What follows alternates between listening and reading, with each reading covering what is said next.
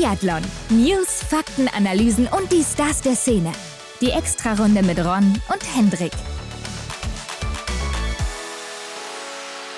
Zurück wieder im gewohnten Umfeld, Hendrik. Wohntes Equipment, jeder hat ein eigenes Mikrofon am Start, anderer Computer, besserer Sound auch wieder, oder? Ja, wir sind jetzt wieder voll ausgestattet. Wir hatten ja nicht alles Equipment mit in Antolz und jetzt kann es wieder richtig losgehen, wie es ja auch sonst immer ist. Ja, aber äh, dafür kein Schnee mehr hier, ne? Also raus aus dem Winter Wonderland jetzt hier in die triste Einöde. Oh ja, ich habe schon gedacht, wir hätten uns eigentlich mal besser das Wetter mit eingepackt, denn wenn ich jetzt hier so rausschaue, ist das doch schon ganz schön usselig. Ja, also da wäre ich auch besser noch eine Woche da geblieben oder so. Aber heute ist ja gar nicht Montag, ne? Denn es ist ja Freitag.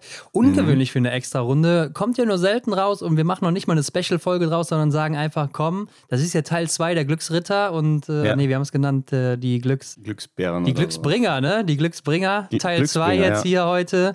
Denn im ersten Teil haben wir ja nur die ersten drei Rennen besprochen. Die Folge war ja auch schon ziemlich lang, aber auch heute ja. gibt es wieder einige Stimmen aus dem Rennen, noch aus Antolz. Unter anderem dabei Taje Bö, Tiril Eckhoff, Philipp Horn, David Zobel, Lisa Hauser und viele mehr. Also bleibt auf jeden Fall dran. Genau, das sind die frischen Meinungen, die frischen Eindrücke haben wir da gesammelt von den Athletinnen und Athleten, die ja dann direkt aus dem Rennen da quasi zu uns gekommen sind. Also sehr interessant war das. Und ja, ich würde sagen, wir sprechen auch nachher nochmal über unsere eigenen Eindrücke, die wir so gesammelt haben, was denn da so abging alles und ob wir das überhaupt empfehlen können, da mal hinzugehen nach Antolz. Ja, wir hatten natürlich auch einen besonderen Einblick, aber wo du es gerade sagst, Hendrik. Frisch gewachst. Sehr schöne Überleitung. Ja, Hendrik, denn wer auf Instagram ganz gut aufgepasst hat, der konnte in dieser Woche schon einige Olympia-Anzüge sehen. Ja. Unter anderem den der Deutschen, den konnte man sehen auf äh, Johannes Kühn-Kanal, der hatte ihn in seiner Story.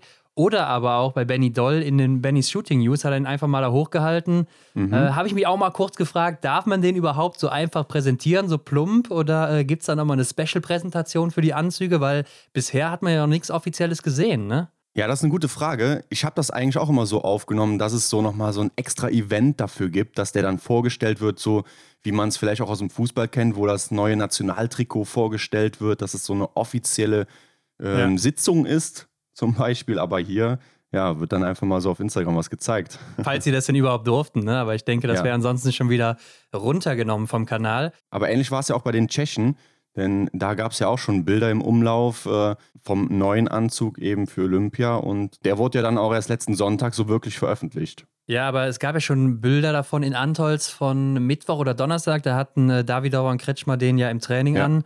Durfte mhm. aber erst äh, Sonntag dann gezeigt werden. Ich meine, die IBU hatte trotzdem ein Foto von Davidova aus dem Training dann gezeigt, aber auch nur so bis Brusthöhe. Also man, ja. man sah, da war irgendwas an, was halt nicht so aussah wie sonst, aber man konnte den ganzen Anzug natürlich noch nicht sehen. Ja. Ja, auf jeden Fall den deutschen Anzug konnte man jetzt schon ganz gut sehen. Und was sagst du, Hendrik? Ich muss erst mal sagen, Ich hatte so zuerst den Eindruck, dass der Designer ein bisschen faul war, oder? Also hat einfach mal mhm. den Anzug genommen, den es jetzt auch im Weltcup gibt und hat sich gedacht, komm, machen wir da rechts noch ein paar Streifen drauf, äh, aufs Bein und auch noch auf den Arm.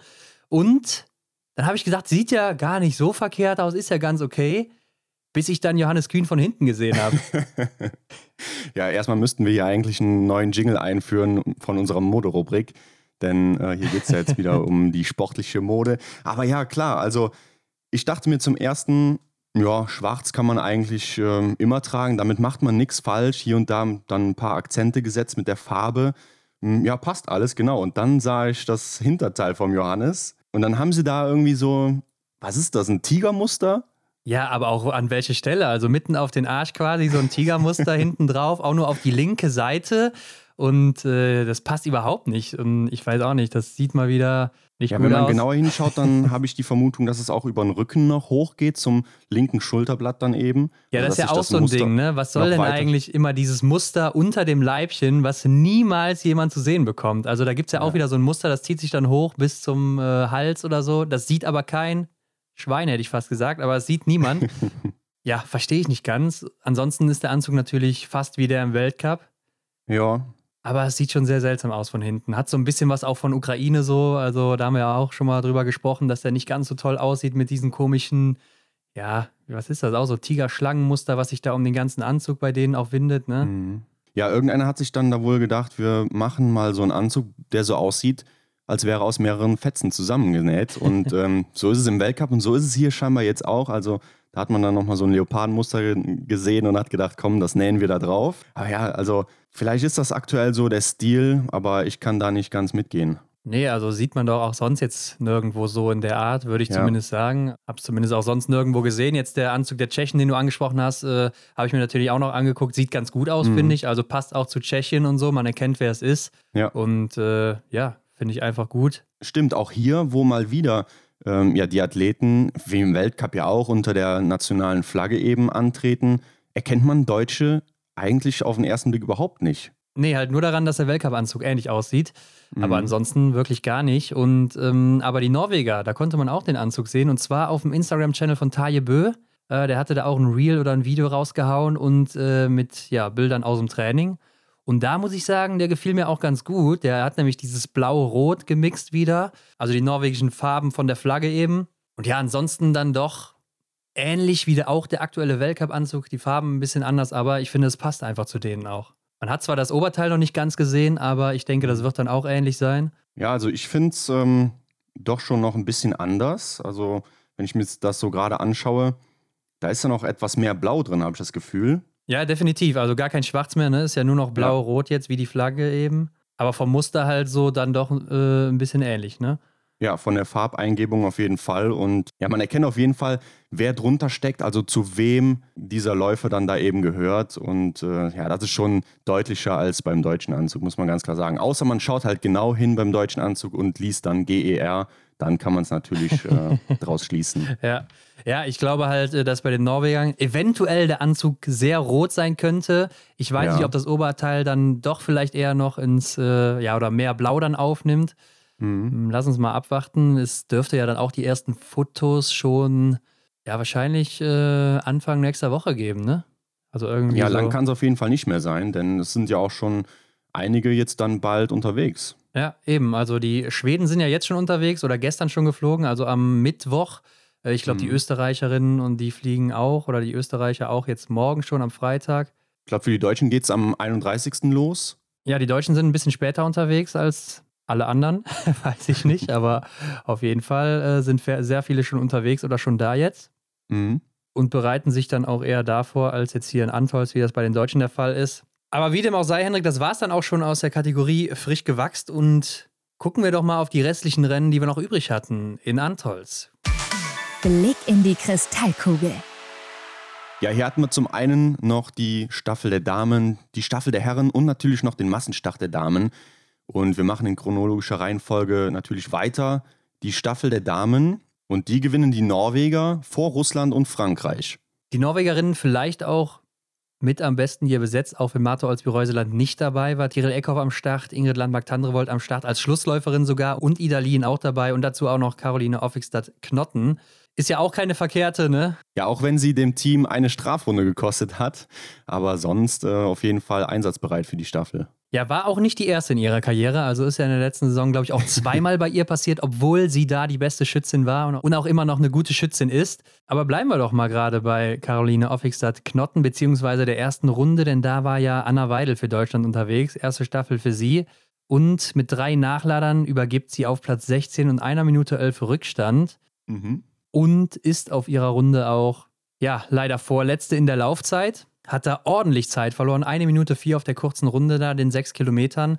Und äh, das ist natürlich heftig. Ne? Kam auch schon als Letzte zum ersten Schießen. Ja, ja, klar. Gerade wenn man im Flieger nach Peking sitzt oder das Ticket hat, äh, dann ja, stellt sich natürlich die Frage, reicht das überhaupt aus, dann da eine Rolle zu spielen? Ja, klar, ich meine, da kam natürlich das Thema Franzi Hildebrand dann auch wieder auf, nachher im Interview und so weiter. Und äh, ja. äh, sie kriegt das natürlich auch alles mit und ist natürlich auch nicht leicht für sie, ganz klar. Aber gut, was würdest du machen, Hendrik? Du würdest wahrscheinlich trotzdem auch mitfliegen, genauso wie sie, ja, oder? Ganz klar, natürlich. Also die also, Chance lässt man sich nicht entgehen. Und sie hat nee. ja auch die Norm. Also sie hatte ja den zehnten Platz in Östersund, zumindest die halbe Norm, und mhm. äh, hat sich ja auch da gezeigt. Klar, jetzt ist sie krank geworden, nicht in Form und so weiter. Und die Nominierung natürlich auch fragwürdig zum aktuellen Zeitpunkt. Ja, da haben wir ja auch äh, in der Montagsfolge schon drüber gesprochen. Klar, also an ihrer Stelle würde ich natürlich auch mitfahren. Also da gibt es ja gar keine Diskussion. Die Frage bleibt natürlich, wird sie einen Einsatz bekommen? Ne? Das erste Einzelrennen ist ja ein Einzel. Mhm. Und äh, ja, es ist immer noch fraglich, was ist los mit Franzi Preuß? Ich will jetzt hier auch keine falschen Gerüchte streuen oder so, aber wer weiß, ob sie überhaupt noch mitfliegt oder so. Aber vielleicht kommt der Einzel auch noch zu früh für sie. Ja, lass uns da mal noch eine Woche vielleicht mit abwarten. Vielleicht wissen wir dann mehr.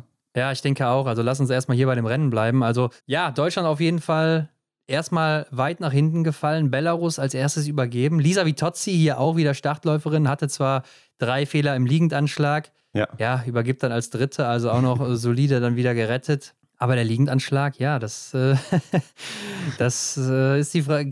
Kriegt man das überhaupt noch raus, Hendrik, so kurzfristig vor Olympia? Ja, scheinbar nicht, weil wenn wir nochmal ähm, Revue passieren lassen, was im Einzel passiert ist und wenn wir vorgreifen und sagen, was im Massenstart passiert ist, dann ja, ist das doch schon sehr, sehr fragwürdig, ob das überhaupt nochmal dann in die richtige Richtung gehen kann.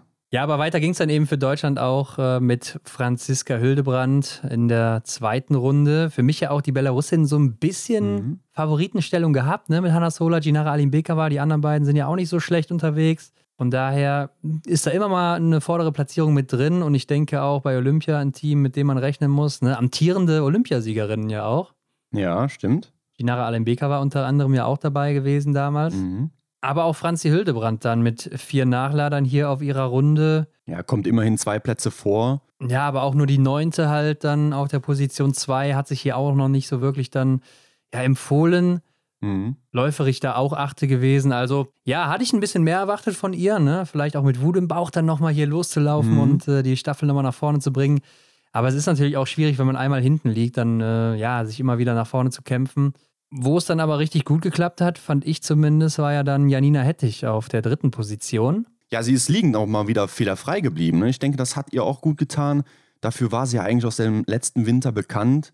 Die Nullschützin, ja, kam dann natürlich auch ordentlich vor. Ja, ich bin aber auch beeindruckt von ihrer läuferischen Verfassung momentan. Also die ist ja wirklich gut. Ne? Jetzt mal abgesehen ja. von ihrem Stehenschießen, da hat sie Probleme. Mhm. Aber hier ja auch wieder die zweitbeste Laufzeit, nur acht Sekunden hinter Ida Lien. Schneller als eine Marketa Davidova, als eine Katharina Innerhofer. Das sind richtig gute Läuferinnen. Und mhm. auf ihrer Runde ist sie auch allgemein die zweitbeste gewesen hier. Nur 1,1 Sekunden hinter Ida Lien. Also bringt hier das deutsche Team wieder ordentlich nach vorne auf Platz 4. Damit war ja dann auch wieder ja, ich sag mal, die, das, die, das Podium war schon wieder zum Greifen nah. Die Konkurrenz drumherum war aber auch noch nah dran. Und man muss mhm. sagen, Hanna Kebinger musste sich hier durchsetzen gegen zum Beispiel eine Ingrid Landmark-Tandrevold, eine Lucy Schavatova, Federica Sanfilippo, die mhm. hat auch schon viel Weltcup-Erfahrung. Anaïs Bescon aus Frankreich. Anaïs Bescon natürlich und natürlich aus Russland auch noch. Ulina Nikmatulina, also ja, alles gute Läuferinnen und starke mhm. Athletinnen auch. War natürlich keine leichte Aufgabe für sie. Ja, das ist doch auch eine merkwürdige Aufstellung, oder? Hast du dich das nicht gefragt, so warum gerade Hanna Kebinger als Debütantin in der Weltcup-Staffel die Schlussrunde macht? Also hätte man da nicht vielleicht besser auf eine erfahrene Athletin gesetzt? Ja, aber du musst natürlich dann auch die erfahrene Athletin im Team haben und äh, wenn die eben nicht starten wollen oder nicht da sind, ja, dann bleibt halt auch nicht viel übrig. Und ich weiß nicht, vielleicht hat man gedacht, eine Janina Hettich setzt man lieber auch die Position, wo sie eher auch im Weltcup läuft, dann, wenn sie am ja. Start ist. Franzi Hildebrand vielleicht ähnlich, obwohl sie ja eigentlich auch so die Schlussläuferin ist. Ne? Sie hätte ich da auch gesehen, ja. Also ja. ich hätte als Bundestrainer vielleicht gesagt, hier, äh, Hanna, du läufst auf der 2 und Franziska, du, du machst den Schluss heute. Ja, aber vielleicht hat man auch gedacht, dass Franzi Hildebrand die Staffel dann auf ihrer Position etwas weiter nach vorne bringt mhm. oder vielleicht auch vorne hält und die dann vorne nur noch verwalten müssen oder ein leichteres Leben ja. haben als eventuell dann schon früher hinterher zu laufen. Mhm. Da gibt es natürlich unterschiedliche Argumente, die man jetzt hier bringen kann. Aber ich denke, für die B-Staffel ist es doch dann ein solides Ergebnis. Achter Platz, eine Minute ja. acht Rückstand. Ist für eine Staffel, für einen achten Platz gar nicht so weit weg vom, von der Spitze. Also relativ eng hier die mhm. Abstände, ne? wenn wir das auch mal mit ja. anderen Staffeln vergleichen. Ja klar, und wenn man dann überlegt, was für andere Pakete eben da unterwegs waren. Die Norwegerinnen natürlich äh, Hast ja eben gesagt, ohne Martha Olsby-Reusland, aber sonst ja schon sehr, sehr stark aufgestellt. Die Russinnen waren stark, die Französinnen waren stark. Also ja, da kann man sich doch zufrieden geben als B-Staffel. Die Russinnen waren übrigens hier meine Favoritinnen, noch vor den Norwegerinnen. Äh, hatte ich auf eins gesetzt, aber dann kam ja mhm. Kasakewitsch mit ihren drei Strafrunden und hat die Staffel erstmal ordentlich wieder nach hinten gehauen. Die haben ja drei Strafrunden geschossen und werden trotzdem noch Zweite. Also die hätten ja, ja. haushoch gewonnen bei einem normalen Rennen von Kasakewitsch, ne? Ja, und ähm, es gab ja auch noch einen Sturz, ne? Ja, nicht nur einen sogar, aber ich glaube, ich weiß, welchen du meinst. Genau, also Tschechien, die waren ja noch so gut dabei. Also beim dritten Wechsel waren sie auf zwei, nur einen Hauch hinter Norwegen. Also sie waren wirklich noch eigentlich im Rennen um den Sieg. Und wir haben es ja auch Maketa Davidova angesehen, wie sie da bei den Interviews stand, wie sie sich da ja fast ins Holz gebissen hat, als Schabatova da zum Schießen kam nach ihrem Sturz und musste das Gewehr erstmal vom Schnee befreien und ja, sie kam einfach nicht aus die Füße und ja, das war wirklich, da haben wir wirklich mitgelitten, oder? Ja, wir standen ja da in der Mixzone ne, und konnten sie dann beobachten, weil sie dann so, ja, zehn Meter vor uns da hin und her lief und äh, man hatte so das Gefühl, sie läuft da gerade auch nochmal mit auf der Strecke, ne? Also macht mhm. da noch eine zweite Runde hier, nachdem sie schon ihren Einsatz hatte. Ja, wirklich bitter für die Tschechinnen. Äh, der Sturz, der sah ja auch schon übel aus. Ne? Also sie ist da ordentlich von der Strecke abgekommen. Ja, das war ja dann nach der Huberalm, wo man da runterfährt in dieser ersten Kurve. Ne? Da ist sie dann mhm. rausgeflogen und zwar ziemlich ordentlich. Also hat da schon ein paar Meter neben der Strecke gelegen. Und dann geht es ja da auch noch bergunter. Ne? Das heißt, sie musste von unten wieder da hochlaufen zuerst ja. noch. Ja, das Gewehr lag natürlich im Schnee. Das hat man dann auch noch im stehenden Anschlag gesehen. Und das, wo sie gerade ja so knapp hinter Ingrid Landmark-Tandrevold noch war. Also da mhm. war noch alles drin für die Tschechinnen. Auch klar, wenn ich sagen muss, die Norwegerin, die war da für mich schon die Favoritin, alleine weil sie besser schießt. Ja. Aber wer weiß, was am Ende rausgekommen wäre. Ja, aber zumindest der Podestplatz. Ne? So reicht es ja. am Ende nur noch für Platz 6. Klar, auch eine super Platzierung, aber ja, wenn man überlegt, was da hätte drin sein können, dann natürlich sehr, sehr schade. Ja, aber die Kurve, da hatten auch einige Athleten ja Respekt vor. Ne? Wir hatten ja auch den mhm. Schneeflug angesprochen von Marco Groß oder Lukas Fratscher. Ja. Andere ziehen dann da trotzdem durch. Da gab es auch noch eine Schwedin in der Staffel, die ist auch gestürzt. Das war die Schwedin Anni Lind, die da auch noch gestürzt ist äh, in derselben Kurve und ja. äh, zwar nicht aus der Bahn rausgeflogen ist, aber hat dann davor noch abgestoppt. Mhm. Und da ging es für sie direkt weiter. Aber ist anscheinend nicht so einfach gewesen da, vielleicht auch ein bisschen vereist oder so. Aber wer ja auch noch gestürzt ist, war Ingrid Landmark-Tandrevold. Ne? Nach dem letzten Schießen macht sie da so einen Känguruartigen Sturz von der Matte weg. Äh, ist aber direkt auch, ja, oder was heißt Sturz? Sie ist ja direkt wieder aufgesprungen. So. Einen kleinen Stolper hat ja, sie, ja. Stolperer. Und führt die Norwegerinnen damit auch zum Sieg hier. Und ich glaube, das gibt auch nochmal ihr Selbstvertrauen, denn so besonders lief es ja noch nicht, auch mhm. wenn es jetzt auch so ein bisschen bergauf ging. Auch für Tirol Eckhoff sicher eine gute Sache. Ja. Die ja auf ihrer Runde, Runde 2 war es dann für sie, ja, war okay, ne, aber war jetzt auch noch nicht die Tiere, die man so kennt da. Ja, sie hat insgesamt drei Nachlader gebraucht. Boah, ja, in der Staffel kann man sich den einen oder anderen mal gönnen, ne? Aber ja, ich weiß nicht, hast du gerade die Laufzeiten offen? Wie war sie da unterwegs? Ja, läuferig war sie da auch jetzt nur die vierte hinter Breisers, natürlich auf ihrer Runde auch, ne? Aber da ist ja. auch noch eine Marie Eder vor ihr oder eine Christina Restzova. Auch keine schlechten Läuferinnen, aber mhm. gut, wir reden hier von Tyrell Eckhoff, die letztes Jahr die Maßstäbe gesetzt hat im Laufen und da ist Definitiv. sie aktuell eben noch nicht ganz so da. Ja. Ich möchte aber auch noch hier äh, Federica Sanfilippo ansprechen, denn die hätte ja fast noch das Podest für die Italienerinnen geholt. Ähm, hatte ja noch ein Fotofinish mit Anaïs Bescon zum Schluss ja. mhm. und ist ja nach dem letzten Schießen erstmal ein paar Sekunden hinter ihr rausgegangen. Ne? Hätte ich also nicht für möglich gehalten. Aber sie ist mir jetzt auch schon in den letzten Wochen hier und da mal aufgefallen. Also hatte mhm. schon mal ein paar gute Akzente gesetzt. Und ich glaube, wenn sie auch so in äh, Peking auftreten kann, Mhm. Ist die italienische Staffel vielleicht auch so ein kleiner Underdog, so auf eine Medaille auf jeden Fall auch? Ja, klar. Also ist halt die Frage, was Lisa Vitozzi macht. Obwohl, man muss sagen, Aber, in der Staffel übergibt sie ja fast immer als Erste, ne? Ja, ja, doch, da, da hast du recht. Also vielleicht haben sie dann da jetzt dann drei starke Läuferinnen, wir haben ja auch ähm, schon mal gewitzelt, dass die Italienerinnen nach den ersten beiden Starterinnen immer Erste sind und dann wieder zurückfallen, so mit Lisa mhm. Vitozzi und Dorothea Vera, die ja da meistens starten. Ja. Ich bin aber mal gespannt, ob es in äh, Peking dann auch so sein wird, ne? dass äh, Dorothea Vera auf der 2 läuft oder läuft sie vielleicht sogar auf der 4. Lisa Vitozzi ja. glaube ich jetzt aktuell nicht. Hat das ja auch schon mal getan. Ja, nee, aktuell kann ich mir das auch nicht vorstellen. Da ist sie einfach zu unsicher. Ja, wäre vielleicht eine Überlegung, ne? aber Glaubst du, das macht so einen großen Unterschied ähm, für die Athletin selber, wenn sie dann plötzlich wie Dorothea Vera, wie du dann sagst, wenn sie dann plötzlich die Schlussläuferin machen muss? Also ich glaube, in einer entscheidenden Situation, wenn es dann auch gerade um die Olympiamedaille gehen sollte für eine San Filippo, dann denke ich schon, dass eine Dorothea Vera die besseren Nerven hat am Schießstand. Mhm. Ja, ja ähm, glaube ich auch. Und wenn du halt vorher so auf Position 2 oder 3 startest, einfach mal so mitläufst, glaube ich, ist es noch ein mhm. bisschen einfacher, das Rennen einfach mal mitzunehmen, zu genießen und nicht so sehr drüber nachzudenken, was am Ende rumkommt. Mhm. Ist dann vielleicht auch einfacher für die jüngeren Athletinnen, die dann, ja, wahrscheinlich Komola, die hier starten wird, dann auch. Aber wir haben ja auch mal mit äh, Janina Hettich nach dem Rennen noch gesprochen und das wollen wir euch natürlich nicht vorenthalten. Ja, hören wir mal kurz rein. Sieht so aus, als würde sie ja läuferisch immer besser in Form kommen. Dafür läuft es am Schießstand nicht mehr so gut. Was ist aktuell los bei dir? Ja, beim Schießen weiß ich zurzeit selber nicht. Ich kam in die BU Cup, habe 4x0 geschossen im Einzel. Also irgendwo geht's ja. Also irgendwo kann ich es ja doch, aber ich krieg's aktuell im Weltcup einfach nicht so gut hin. Liegen sieht es ja auch weiter gut aus, muss man sagen, aber stehend ist ja so das Problem. Fängt da auch dann das Denken im Kopf an, wenn du zum Stehendanschlag kommst, oder ist es einfach so ein Ding, was im Moment nicht funktioniert und du weißt nicht warum? Ja, es gab viele Rennen in letzter Zeit, wo dann schon ähm, das Denken angefangen hat. Gestern muss ich da mal ausnehmen, da war ich eigentlich schon bei der Sache. Aber da hatte ich brutal zittrige Beine, also da war es generell schwer stehen zu treffen. Weiter im Training an mir arbeiten, auch im mentalen Bereich und dann hoffe ich, dass es auch wieder besser wird. Ich meine, letztes Jahr bist du ja hier Fünfte geworden, ne? dein bestes Weltcup-Ergebnis bislang. Mit welchen Erwartungen bist du dann hier angereist? Ja, meine Erwartungen waren schon, dass ich dann mal mindestens 90 Prozent schieße im Einzel, also maximal zwei Fehler. Wenn ich das geschafft hätte, dann wäre es auch ein gutes Ergebnis gewesen. Von dem her war ich jetzt schon wieder nicht zufrieden. Ich bin ganz froh, dass ich mit dem guten Staffelauftritt heute einen versöhnlichen Abschluss habe. Ja, was mir jetzt auch so nach dem Wochenende erstmal so richtig bewusst wurde, sie ist ja gar nicht bei den Olympischen Spielen dabei, obwohl sie in der letzten Saison noch so ein sicheres Boot war in, im deutschen Team. In fast jeder Staffel gelaufen, äh, bei der WM ja auch dabei gewesen bei der Silbermedaille. Ja, und jetzt wieder aussortiert, ne? Und muss jetzt erstmal bei der EM starten. Ja, ist aus meiner Sicht eigentlich auch echt schade, dass sie nicht dabei ist, denn ich hatte sie auch immer so als feste Bank gesehen. Gerade in der Staffel war sie immer dabei, wie du gesagt hast.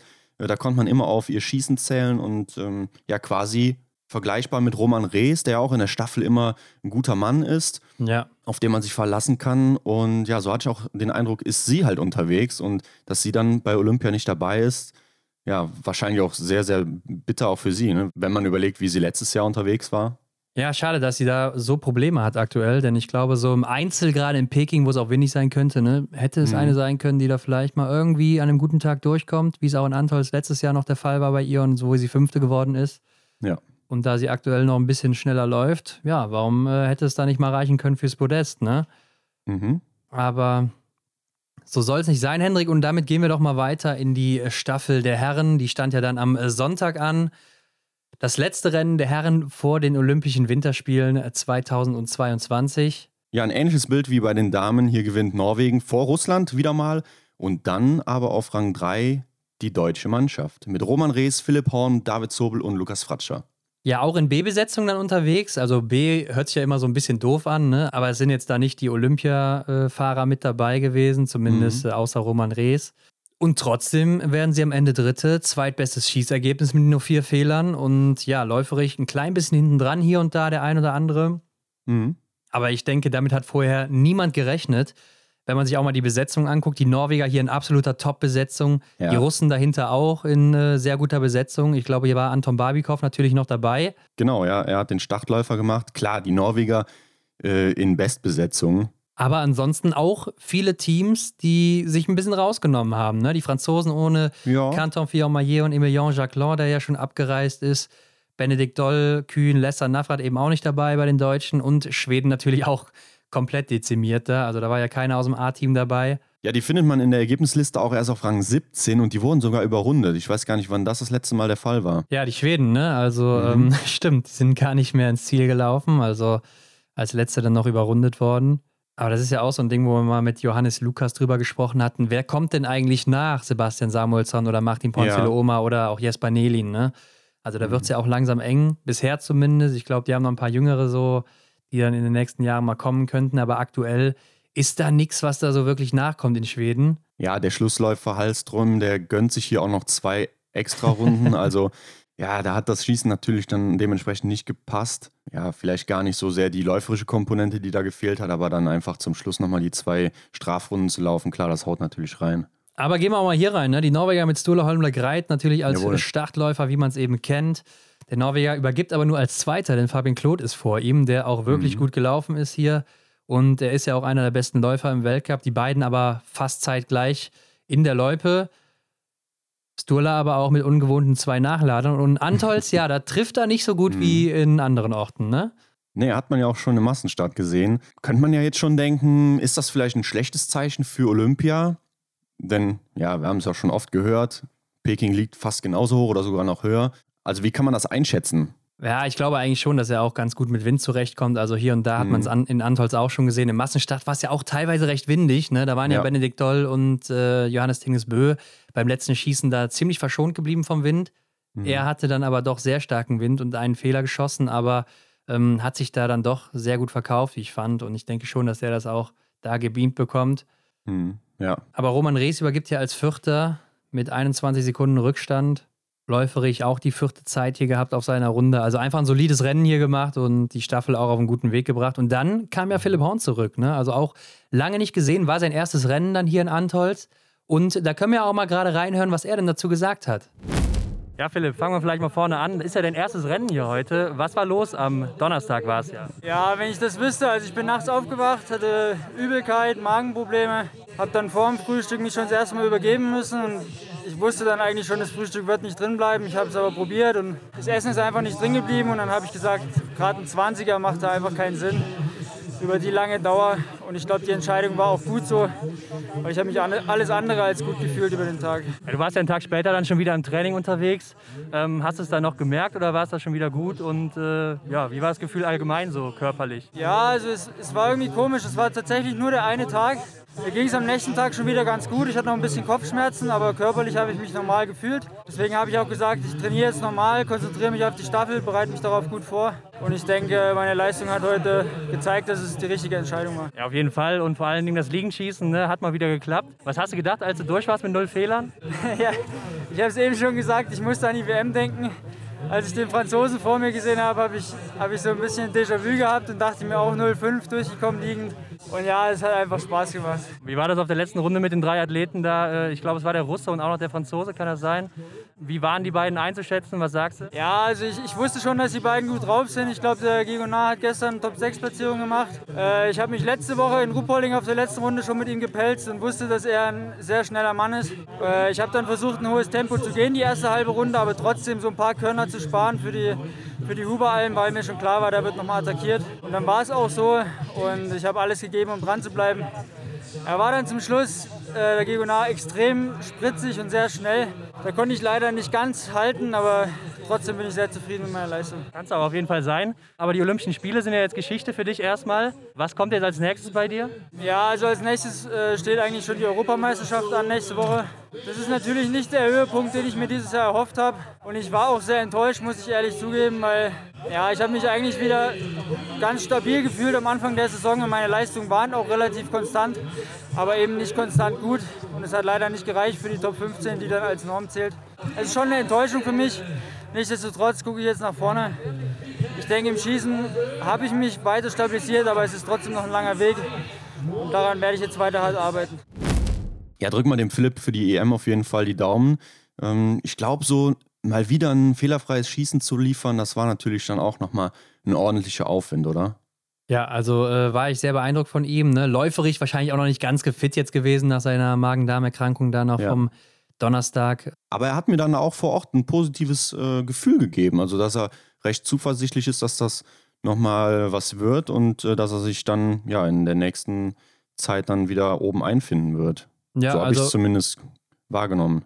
Ja, hoffen wir es für ihn. Ne? Also er war ja auch immer eine gute Stütze im deutschen Team vor zwei Jahren noch. Jetzt ja. äh, ein schwieriges Jahr gehabt und mal gucken, wie es da für ihn weitergeht. Aber auch mhm. auf seiner Runde starke Athleten gegen ihn hier mit Taje Bö, Antona Gigonard und auch Serok Vostov, der übrigens hier der Laufstärkste war auf seiner Runde. Also der Russe, der ist auch richtig gut dabei momentan und auch noch sehr jung. Ich denke, da ist das Podium auch nur eine Frage der Zeit. Wir haben uns aber auch nach dem Rennen natürlich dann mal den Norweger geschnappt, hier Taje Bö. Mhm. Haben aber nicht so viel über das Rennen mit ihm gesprochen, sondern eher, wie sieht es denn aus, so Taille mit Olympia und vielleicht auch noch Gesamtweltcup und so. Und hört doch einfach mal rein hier.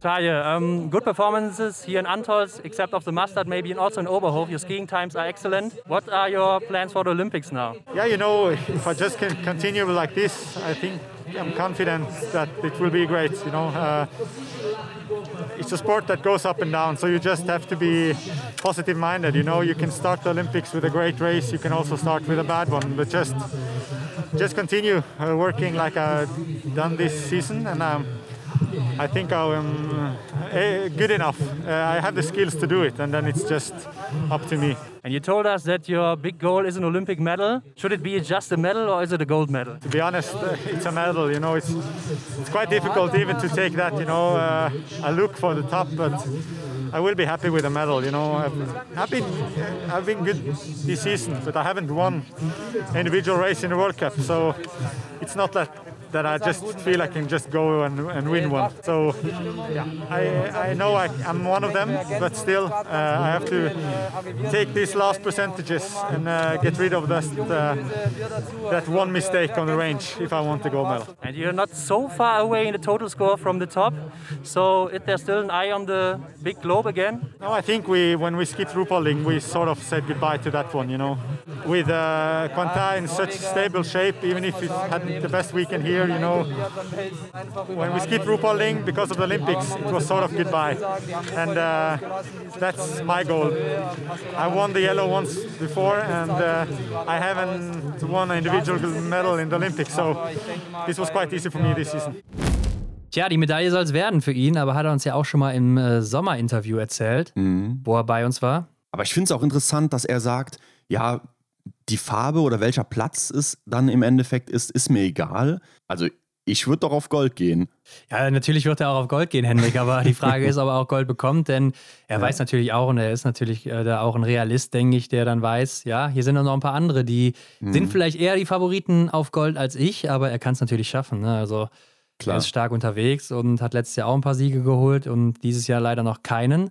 Mhm. Aber ich denke, es wird auch nicht mehr so lange auf sich warten lassen können. Der Mann, der sich aber auch richtig gut verkauft hat, war ja Antonin Gigonard.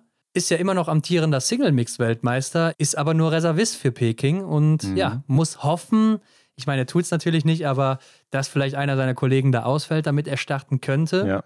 Und da haben wir natürlich auch mal mit ihm drüber geredet. Antonin, wie ist denn das aktuell für dich da im Team? Yesterday, a strong performance by you. Today, also. Uh, what would you say to your races yesterday and also today? Uh, about my races today and yesterday, it's tough. It's tough in the forest on the on the track, but uh, I have a strong, uh, strong mental and uh, yeah, few few energy left for uh, the finish. So I'm really happy with that. Also, the last standing shooting yesterday and today are, are perfect. So yeah, it's just enough to to do uh, good races and uh, find some confidence. And yeah, I hope uh, for a better uh, end of the season since I will be uh, reserved for the Olympics. I will uh, I will train and be ready if one of my teammates is uh, yeah has a problem, of course at the Olympic, but also to be in shape in the the last three World Cup in March. How was it to be only a reservist for the Olympic Games now for you? Uh, it's uh, still I'm still really proud because we are we have a strong team. So it's uh, it's tough to catch the top uh, four and uh, be part of the Olympic races. Four years ago, it was um, an honor to be uh, in, in every Olympic races. And now it's uh, it has been a difficult January in uh, Oberhof and uh, Ruhpolding. So I missed some good points to catch the, the fourth place maybe. But uh, yeah, I'm still happy to be here. I really enjoy my uh, job actually. So yeah, I'm looking forward to China, and I will be ready if one of my teammates uh, can't compete. I will be here. Yeah, I mean, you are still world champion in the single mix relay. So, is there a chance, or do you know if you have any chance in one of those races where you can start? Uh, there is no single mixed uh, relay in uh, Olympics, so everybody knows that. But I don't know. Maybe if one of my teammates is in a lack of uh, confidence in shooting, I try to show I'm a, a good uh, partner in relay. So I know that uh, if one of my teammates is uh, not ready to do the relay, I will be. I will be in. So I, I do not ho- not hope for uh, one of my teammates to be to be uh, out, but uh, I will be ready. Great, but we got a screenshot from Emilien Jacquelin where you play Call of Duty and he had 21 kills and you had only one kill. So, what would you say to your defense? I say that uh, Emilian plays a lot at home, and uh, and uh, I do not. Uh, I play only when I, we are in uh, in uh, World Cups. But uh, of course, he's uh, he's stronger than me in Call of Duty. I can't deny it. Ja, also wenn einer ausfällt, dann ist er zur Stelle. Äh, schauen wir mal, ob er einen Einsatz bekommt. Nimmt es auf jeden Fall relativ gelassen, so wie ich das äh, raushöre, aber er sieht es auch als Stolz an, dabei zu sein bei so einem starken Team überhaupt. Ja, man will natürlich immer laufen, aber wenn man ganz klar weiß, man ist halt nur der erste Ersatzmann, dann äh, ja, muss man halt damit auch umgehen und das Beste draus machen. Und ich finde, das macht er ganz gut. Ja, ich denke, er ist auch ein sympathischer Kerl und so der Lukas Podolski vielleicht des französischen Teams, der auch für die gute Stimmung da so sorgt, weißt du, der damals auch nochmal Okay. mitgenommen wurde hier 2014. Ja, Äh, für, obwohl vielleicht fußballerisch nicht mehr viel drin war, obwohl ich das jetzt nicht über Antonin Gigonard sagen würde. Hm. äh, hier vom, echt. Äh, vom Fußballerischen her oder vom Biathlon? vom Biathlon, weil beim Fußball weiß ich jetzt natürlich nicht, was er da so abliefert. Ja, verstehe. Aber bei Call of Duty muss man sagen, kann er anscheinend nicht mithalten mit seinem äh, Teamkollegen Emilien Jacquelin. Ja, er scheint auch nicht so viel Zeit zu investieren. Ne? Also vielleicht ist es auch gar nicht so schlimm, ja. dass man da nicht so mit vorne dabei ist. Er ist ja auch schon 30, ne? aber er kommt mir immer so ein bisschen jünger eigentlich vor. Ich weiß nicht warum, weil er vielleicht noch gar nicht so lange auf der Bildfläche dabei ist. Ja, wobei, wenn ich so an die letzten Jahre denke, dann war er doch wohl immer irgendwie. Also der Name, der kommt mir eigentlich so bekannt vor, dass ich fast sage, ja, der war äh, oder der ist schon so lange dabei, seitdem ich halt so Biathlon verfolge. Ich weiß nicht, so 30 hört sich für mich immer so an, als wäre der halt gerade noch so oder im Alter von Martin Foucault oder Eric ja. Lesser oder so, obwohl die ja auch schon wieder drei Jahre älter sind, glaube ich. Ja, aber wenn du mal schaust, in Oslo 2014 zum Beispiel, ich glaube, da hat er sein Debüt gehabt und dann war er immer mal wieder dabei. Also ja, kommt das schon so hin, ne? was ich so sage, dass das so seitdem ich halt Biathlon verfolge, dass der Name irgendwie präsent ist. Das passt schon, ja. Ja, und dann, Henrik, kam aber die Runde von Johannes Tingnes Bö. Nicht auf der 4, sondern läuft jetzt anscheinend immer auf der 3. Also war ja mhm. auch das erste Mal, glaube ich, letztes Jahr bei der WM dann so, ne? wo Wettle dann auch auf der 4 gelaufen ist. Ja. Ähm, und ich denke, das wird ja dann auch für Peking so bleiben. Ja, hat sich ja auch eigentlich recht gut gemacht. Ne? Also fehlerfreies Schießen gehabt, kam da gut durch. Vielleicht auch die Taktik hier so, dem Wettle eher den Vorsprung mitzugeben. Also wenn ein Tajebö hintereinander oder Sturla erstmal die Staffel voranbringt, der macht eigentlich ja nie einen Fehler so wirklich. Dann mhm. äh, kommt dahinter Tajebö und dann kommt Johannes Tingesbö. Und wenn es bei den beiden gut läuft, dann muss man sagen, dann haben die schon einen großen Vorsprung, ne? egal wer dann ja. oder was die anderen machen. Schauen wir mal auf den dritten Wechsel, wo er dann eben auf Wettle übergeben hat. Und da hat er schon über eine Minute auf den Franzosen Vorsprung. Also, ja klar, deren Job ist es natürlich, die Staffel so in die Lage zu bringen, dass der Christiansen da gar nicht mehr so viel verkehrt machen kann. Aber bevor wir jetzt auf Wettle eingehen, lass uns auch über David Zobel reden, der ja hier auch ein starkes Rennen macht, ne? nur zwei Nachlader braucht. Die deutsche Staffel aber auf Rang 3 bringt, vor die ja. russische Staffel dann auch wieder. Ja, hören wir mal, was er dazu sagt zu seinem Rennen. Starker Auftritt von dir hier in der Staffel. Aber man muss ja auch sagen, Ruppolding war schon mega stark von dir. Was ging da ab in den letzten Wochen und wie kannst du dir das erklären? Ja, das ganze Jahr lang gut trainiert, äh, viel viel dafür investiert, gerade im Schießen. Und ja, jetzt habe ich mich endlich dafür belohnt. Hat unfassbar Spaß gemacht die letzten Tage und ja, ich bin happy. Ja, jetzt sieht es ja ganz gut aus. Vielleicht Platz 2, Platz 3, vielleicht Platz 4, aber es sieht für ein Podium ganz gut aus. Was habt ihr vorher erwartet? Ja, ich sag mal, mit einem guten Schießen haben wir gedacht, Top 6 ist vielleicht möglich, aber ans Podium haben wir ehrlicherweise nicht ansatzweise gedacht. Jetzt drücke ich einfach nur am Lukas die Daumen für die letzte Runde und dann bin ich gespannt. Ja, und jetzt äh, bist du ja auch bei den Olympischen Spielen das erste Mal dabei. Was war oder wie war das für dich, als du erfahren hast, du, du bist nominiert? Ja, mega, mega cool. Ich kann es immer noch nicht so richtig fassen. Ich denke, es kommt jetzt langsam nächste Woche. Vorfreude ist riesig. Ich will da einfach die, die Jungs so weit unterstützen, dass da vielleicht äh, was richtig Cooles bei rauskommt. Und ja, wird eine Riesenerfahrung für mich. Und glaubst du, du wirst auch irgendwo starten? Ich denke nicht. Wenn alles normal läuft, werde ich auf jeden Fall nicht starten. Aber die Erfahrung und einfach nur die anderen zu unterstützen, wird einfach cool. Ja, und er hat uns auch noch verraten, Hendrik, dass er noch was dagelassen hat, ne, in Antolz. Also, ähm, er hat da wirklich alles gegeben dann an dem Tag. Ja, das muss eine ganz, ganz besondere äh, Stimmung da sein oder Atmosphäre, die man dann da im Rennen hat. Also, ja, wir gehen auch gleich nochmal so auf unsere Eindrücke ein, die wir so aufgeschnappt haben, aber das, äh, das erfährt man so im Fernsehen gar nicht so sehr, ne? Das, das bekommt man da nicht so mit. Und ähm, ja, es war schon sehr beeindruckend, diese, diese Stimmung da auch aufzusaugen. Ja, obwohl keine Fans da waren, ne? aber das ist so das, mhm. was man da am ehesten auch mitnimmt, denke ich. Ja, aber auch einfach die Situation, wo äh, Philipp Horn und David Zobel in der Nähe von der Interviewzone da stehen und der Lukas Fratscher geht auf seine Schlussrunde und die beiden, die brüllen sich da die Lunge aus dem Hals, äh, ja, ja. feuern ihn da an, gehen da richtig mit und einfach dieses Feeling, das ist doch schon echt äh, ein Erlebnis, ja. Ja, und ich kann dir sagen, ich war ja schon mal da mit äh, vollem Stadion, ne? Stimmt, wenn dann auch ja. deutsche Fans da sind, was ja dann 80, 85 Prozent der Fall ist, mhm. äh, dann geht das da richtig ab. Und das war ja noch der letzte Sieg von Laura Dahlmeier damals, also kannst du dir vorstellen, was da abging. Ja, das muss ganz großes Kino gewesen sein. Das auch noch im Massenstart, ne? also ja. Wahnsinn. Ähm, Jedenfalls David Zobel, sechste Laufzeit hier auf seiner Runde. Und wenn ich mir die Laufzeiten angucke, ne, Johannes Dingesbö, der ist hier davon geflogen. Antolz ja auch seine Strecke, muss man sagen. Mhm. Und er gibt hier alleine dem zweiten Alexander Loginov 20 Sekunden auf der kurzen Strecke hier mit. Äh, ist absolut in Topform. Und der dritte, Simon Detieu, ist ja auch ein guter Läufer. Der kriegt hier 40 Sekunden vom Norweger. Also äh, der ist in Topform hier, in Antols zumindest. Und ich denke, das lässt ja auch für Peking hoffen. Am Montag haben wir ja schon gehört, er fühlt sich wieder ganz gut. Ja, es scheint so, als würde der große Streich von äh, ihm oder von seinem Trainer Sigrid Marseille eben aufgehen, dass er zum Höhepunkt äh, in perfekter Form ist. Ja, wusstest du übrigens, dass Sigrid Marseille auch Deutsch kann? Zumindest guten Morgen. Äh, guten Morgen, ja, hat ja. uns gewünscht. Ja, sehr lustig. Ähm, Ja, also vorne ist, konnte ja eigentlich nichts mehr anbrennen dann. Ne? Platz 1, der war mhm. dann schon vergeben, als äh, Wettle Christiansen übernommen hat. Wollte der Norweger anscheinend aber nicht so über sich ergehen lassen und hat nochmal richtig Gas gegeben. Denn wenn man auch hier mal auf die Laufzeiten guckt, er hat die beste Laufzeit auf der letzten Runde.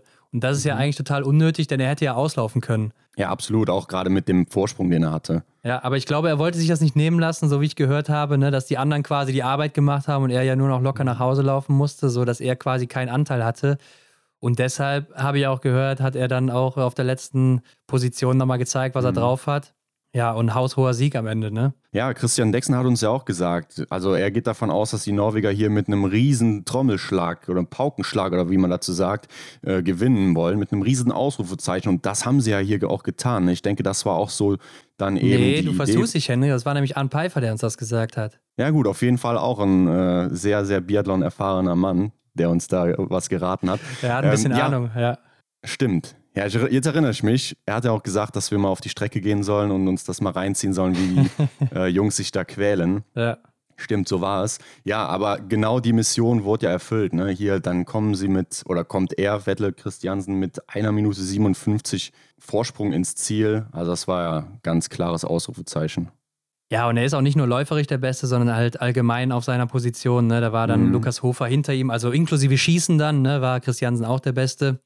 Aber es blieb ja trotzdem spannend, denn gerade um Platz 2, 3 und 4, da ging es nochmal so richtig rund. Die Franzosen, die schienen ja auch schon sicher weg zu sein. Ne? Ja. Dann kam Eric Perrault ja zum letzten Schießen, knapp vor Lukas Fratscher und der nochmal knapp vor äh, Eduard Latipov.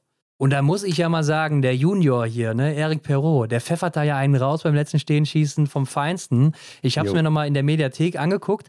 Da haben die aber leider dann, oder was heißt leider, aber die haben dann eben, wie das immer so ist, auf den Deutschen rübergeschaltet, Lukas Fratscher.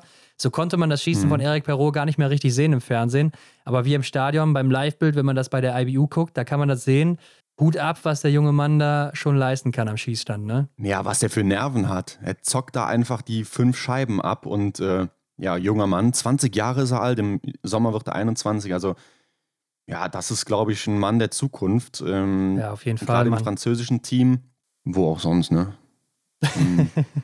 und ja, wie er sich auch auf der Schlussrunde da ähm, noch abgekämpft hat, das hat man ja auch nicht im Fernsehen gesehen, wie die Athletinnen und Athleten da im Ziel liegen und förmlich Game Over sind. Ne? Also gerade er, er kam ja echt lange nicht auf die Beine und musste dann von Teamkollegen und auch von David Zobel, der da hingegangen ist, äh, aufgezogen werden, also dann gestützt ja. werden. Also er war richtig fertig und hat sich da echt einen abgelaufen. Ja, absolut blau gegangen, ne? aber auch Lukas Fratscher hat auch noch was dagelassen im Ziel dann, ähnlich wie David Zobel, also auch alles gegeben, aber Eduard Latipov, der, man, man muss mal einfach sagen, der Russe hat ihn mhm. richtig fertig gemacht. Ne? Also ja.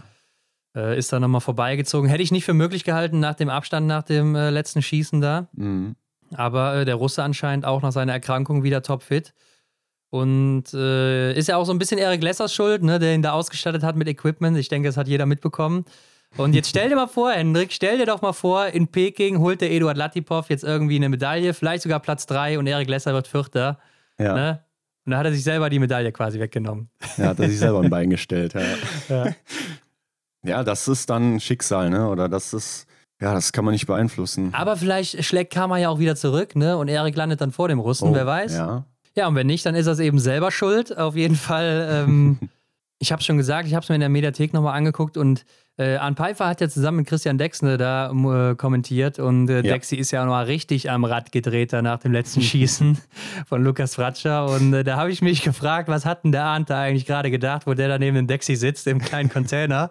Wir waren ja auch mal da drin im Container, ne? Mhm. Und das Ding ist nicht wirklich groß, muss man sagen und äh, der schreit sich da die Lunge aus dem Hals und äh, Arndt sitzt direkt daneben, also das hätte ich mal gerne gesehen, die Live-Kamera davon. Vielleicht gibt es noch ein paar Bilder, ne? Müssen wir mal nachfragen. Mhm.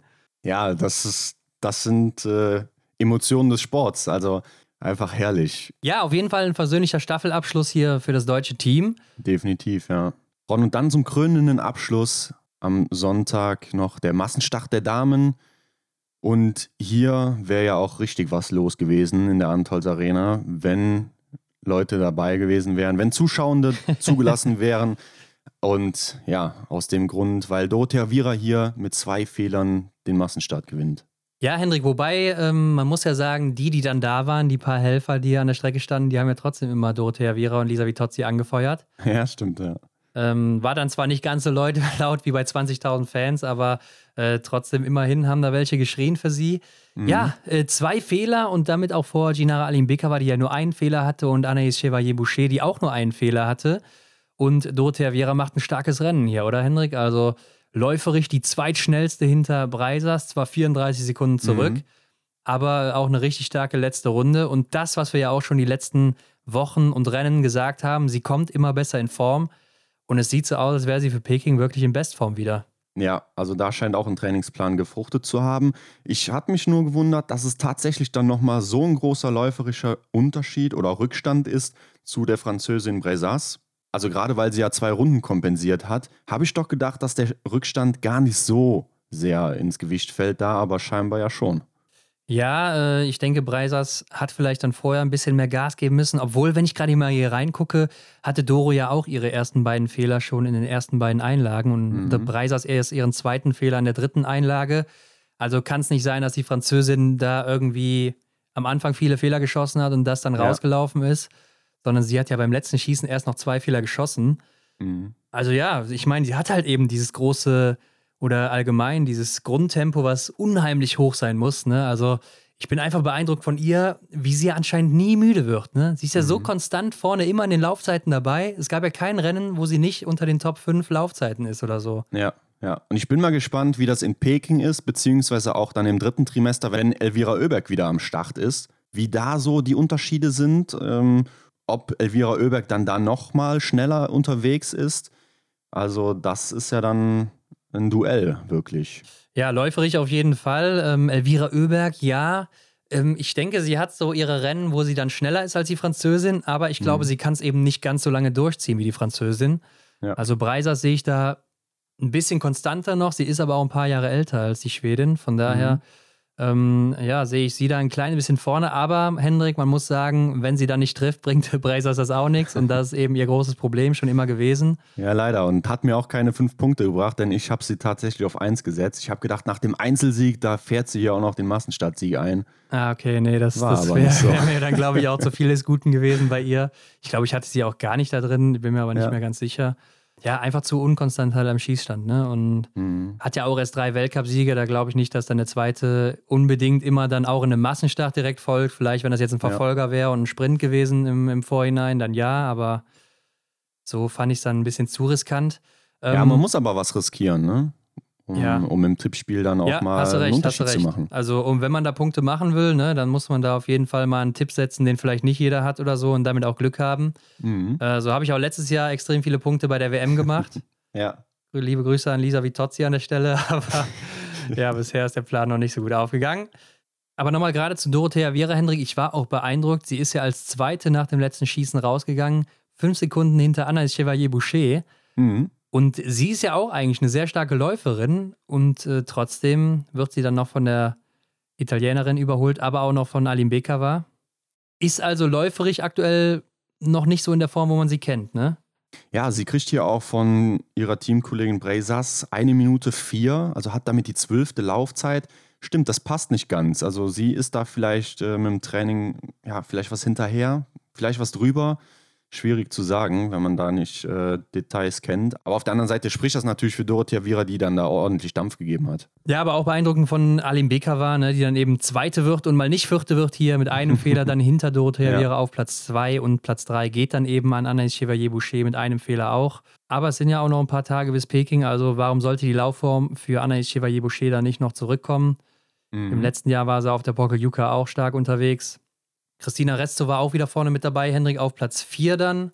Ja, Platz 5 haben wir genannt und dann Tiril Eckhoff auf Rang 6. Bis zum letzten Schießen war sie ja wirklich gut dabei und setzt dann zwei Treffer daneben. Sah aus wie die alte Tiril Eckhoff, oder? Mhm. Ja, kann man sagen. Also bis dahin kannte ich die Laufzeiten noch nicht. Jetzt habe ich sie hier vor mir, da ist die zehnte. 54 Sekunden Rückstand. Ja, haben wir eben schon gesagt, ne, auch in der Staffel. Henrik, und wir haben uns natürlich auch die Gesamtweltcup-Siegerin des letzten Jahres geschnappt, Tiril Eckhoff. Äh, zwischendurch war mal ein kleiner Hubschrauber unterwegs, ne? der hat ja. da für ein bisschen Lärm gesorgt. So klein war der gar nicht. Aber wir haben sie natürlich auch mal gefragt, äh, was sagt denn sie zu ihrem Rennen? Und hier kommt die Antwort. Uh, es äh, war sehr schön heute. Ich uh, hatte ein sehr ruhiges Gefühl auf Schießen. Aber auf der letzten Schießen, ich hatte zweimal äh, kommt ut.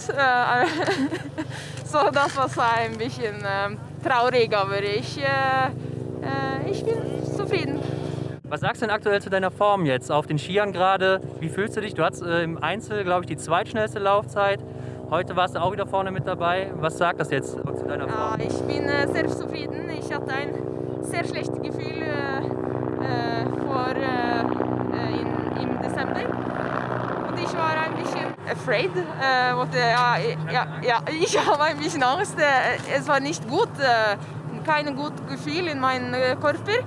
Aber jetzt ist es, äh, ich habe ein, äh, viele hartes äh, ähm, Choices äh, ja, gemacht. Ja, ich habe ein bisschen taffe Choices gemacht und äh, ähm, jetzt bin ich in viel besser eh, ja, Eh, ja, Istas Form? Form? Ist das ja, in Norwegian is its Form. Ja, okay, ja. So, going to the Olympics. I uh, warum good English. Yeah.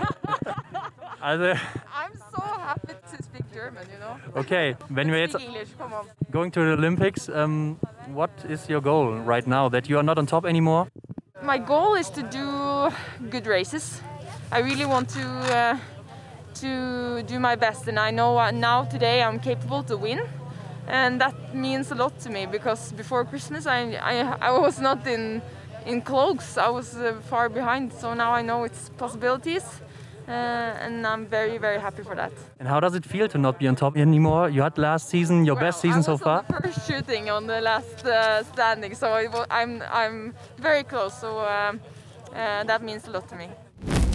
Ja, zwischendurch mal die Sprache gewechselt, ne? War dann vielleicht ein bisschen einfacher nachher.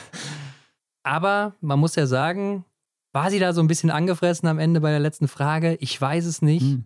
Kommt ihr das dann doch noch ein bisschen zu nah, dass sie aktuell noch nicht in der Form ist vom letzten Jahr? Ja, ich glaube, das wird sie halt oft gefragt auch, ne? was jetzt gerade los ist, warum sie so oft nach Haus gefahren ist oder warum sie Rennen ausgelassen hat. Ich glaube, dass, ja, da hat man dann irgendwann auch keine Lust mehr drauf. Klar, aber, aber es ist eben Fakt, ne, dass es eben mhm. Noch nicht so in der Form ist, wie es eben mal ja. war. Und man sieht es ja auch hier wieder, ne? Zehnte Laufzeit, 54 Sekunden zurück. Jetzt kann man zu ihrer Verteidigung sagen, okay, sie war die ganze Zeit vorne, musste das Rennen kontrollieren, musste nicht hinterherlaufen. Das spiegelt sich dann auch in der Laufzeit wieder. Ähm, und dann am letzten Schießen, da könnte man ja jetzt auch nochmal auf die letzte Runde gucken, wie die bei ihr war. Da ist sie dann fünfte, fünf Sekunden hinter Breisers, ist ja dann auch wieder okay. Ne? Also da sieht man, sie hat es doch noch drauf. Ja, doch, das kann man echt sagen. Und ein bisschen Zeit ist ja noch. Ja, wenn man auch bedenkt, dass sie ja um Weihnachten nochmal krank war. Vielleicht mhm. steigt die Form jetzt nochmal an. Da können wir auf jeden Fall gespannt drauf sein. Wie dem auch sei, Henrik, aus deutscher Sicht sind ja auch hier Franziska Hildebrand, Vanessa Vogt und Denise Herrmann mitgelaufen. Und Vanessa Vogt und Denise Herrmann sind extra angereist. Am Samstag, glaube ich, war es dann. Ja, genau, nur für den Massenstart. Und da hat man ja schon ein bisschen was erwartet, auch von Gerade von Vanessa Vogt, aber vor allen Dingen natürlich von Denise Herrmann, oder? Mhm. Ja, ich finde, das hatte so eine Stimmung wie, ich weiß nicht, vielleicht erinnerst du dich damals beim äh, Fußballtraining, wo wir jungen äh, Jugendsportler Training zu Ende hatten und dann kamen dann da die Senioren und bereiteten sich auf ihr Training vor. Stimmt. Das hatte irgendwie so eine Stimmung, ne, dass da nochmal ja, ja. ein anderes Kaliber kommt, so in ja, Anführungsstrichen. Ich weiß, was du meinst, ja. Also irgendwie hatte das was. Ja, und ich finde, bei Vanessa Vogt ist das Ganze ja auch aufgegangen. Ne? Sie macht hier ein super Rennen. Also, ja, was soll man anders sagen? Sie bleibt fehlerfrei, setzt 20 Treffer und wird am Ende siebte. 20 Treffer hier, am äh, schwierigsten Schießstand vielleicht im ganzen Weltcup. Ne? Zumindest werden hier statistisch gesehen mit die meisten Fehler geschossen. Und sie bleibt hier fehlerfrei in ihrem ersten Rennen auch hier. Mhm in der Höhe. Also Wahnsinn, war ich sehr beeindruckt von. Und äh, mit ihr haben wir auch gesprochen, Hendrik.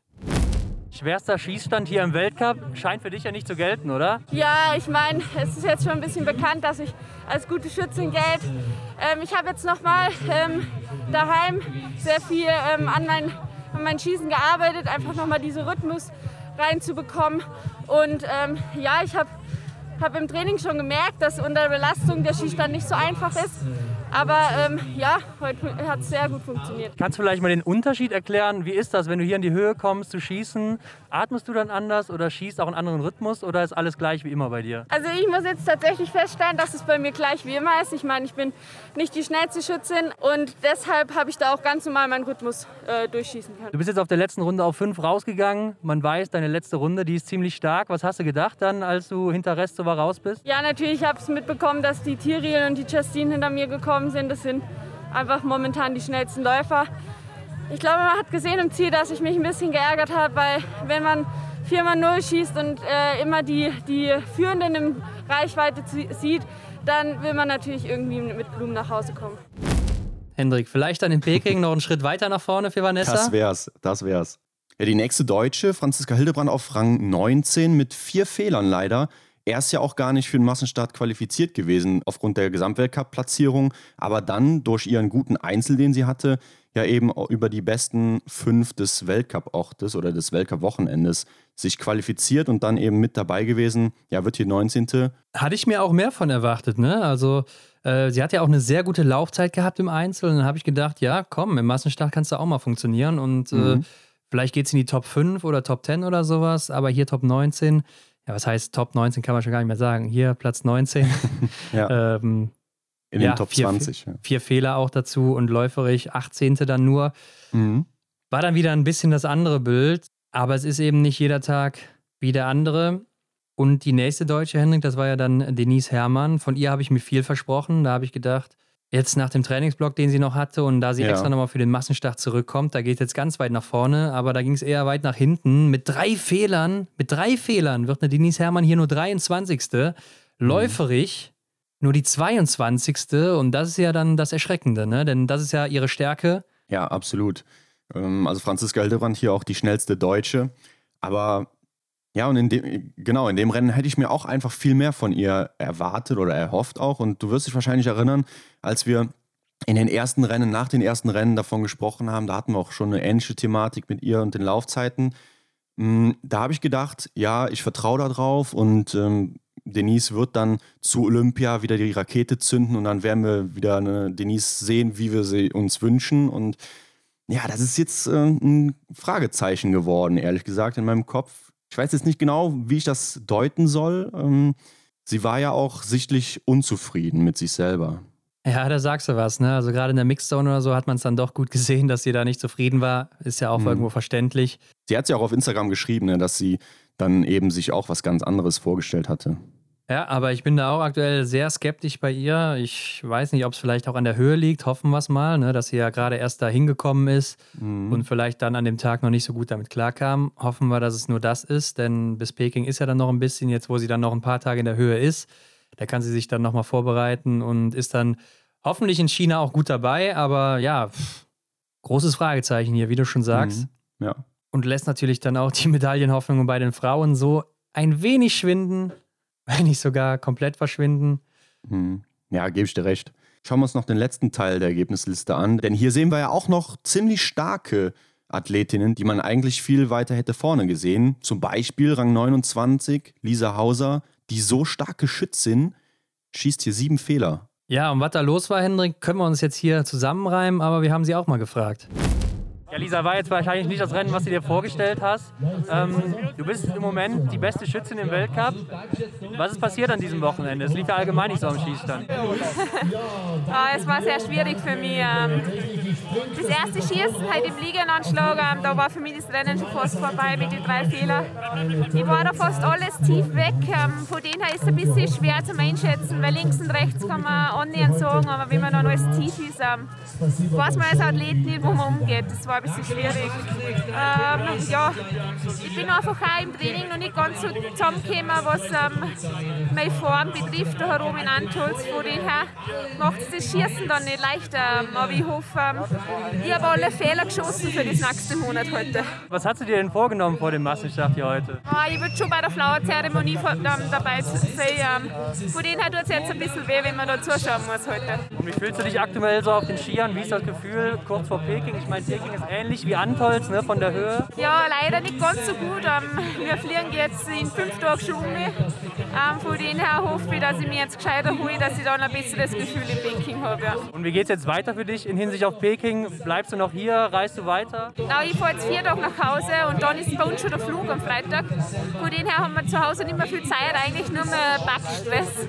Das ganze Zeug zusammenbacken. Und ähm, die Vorbereitung muss drüben stattfinden dann.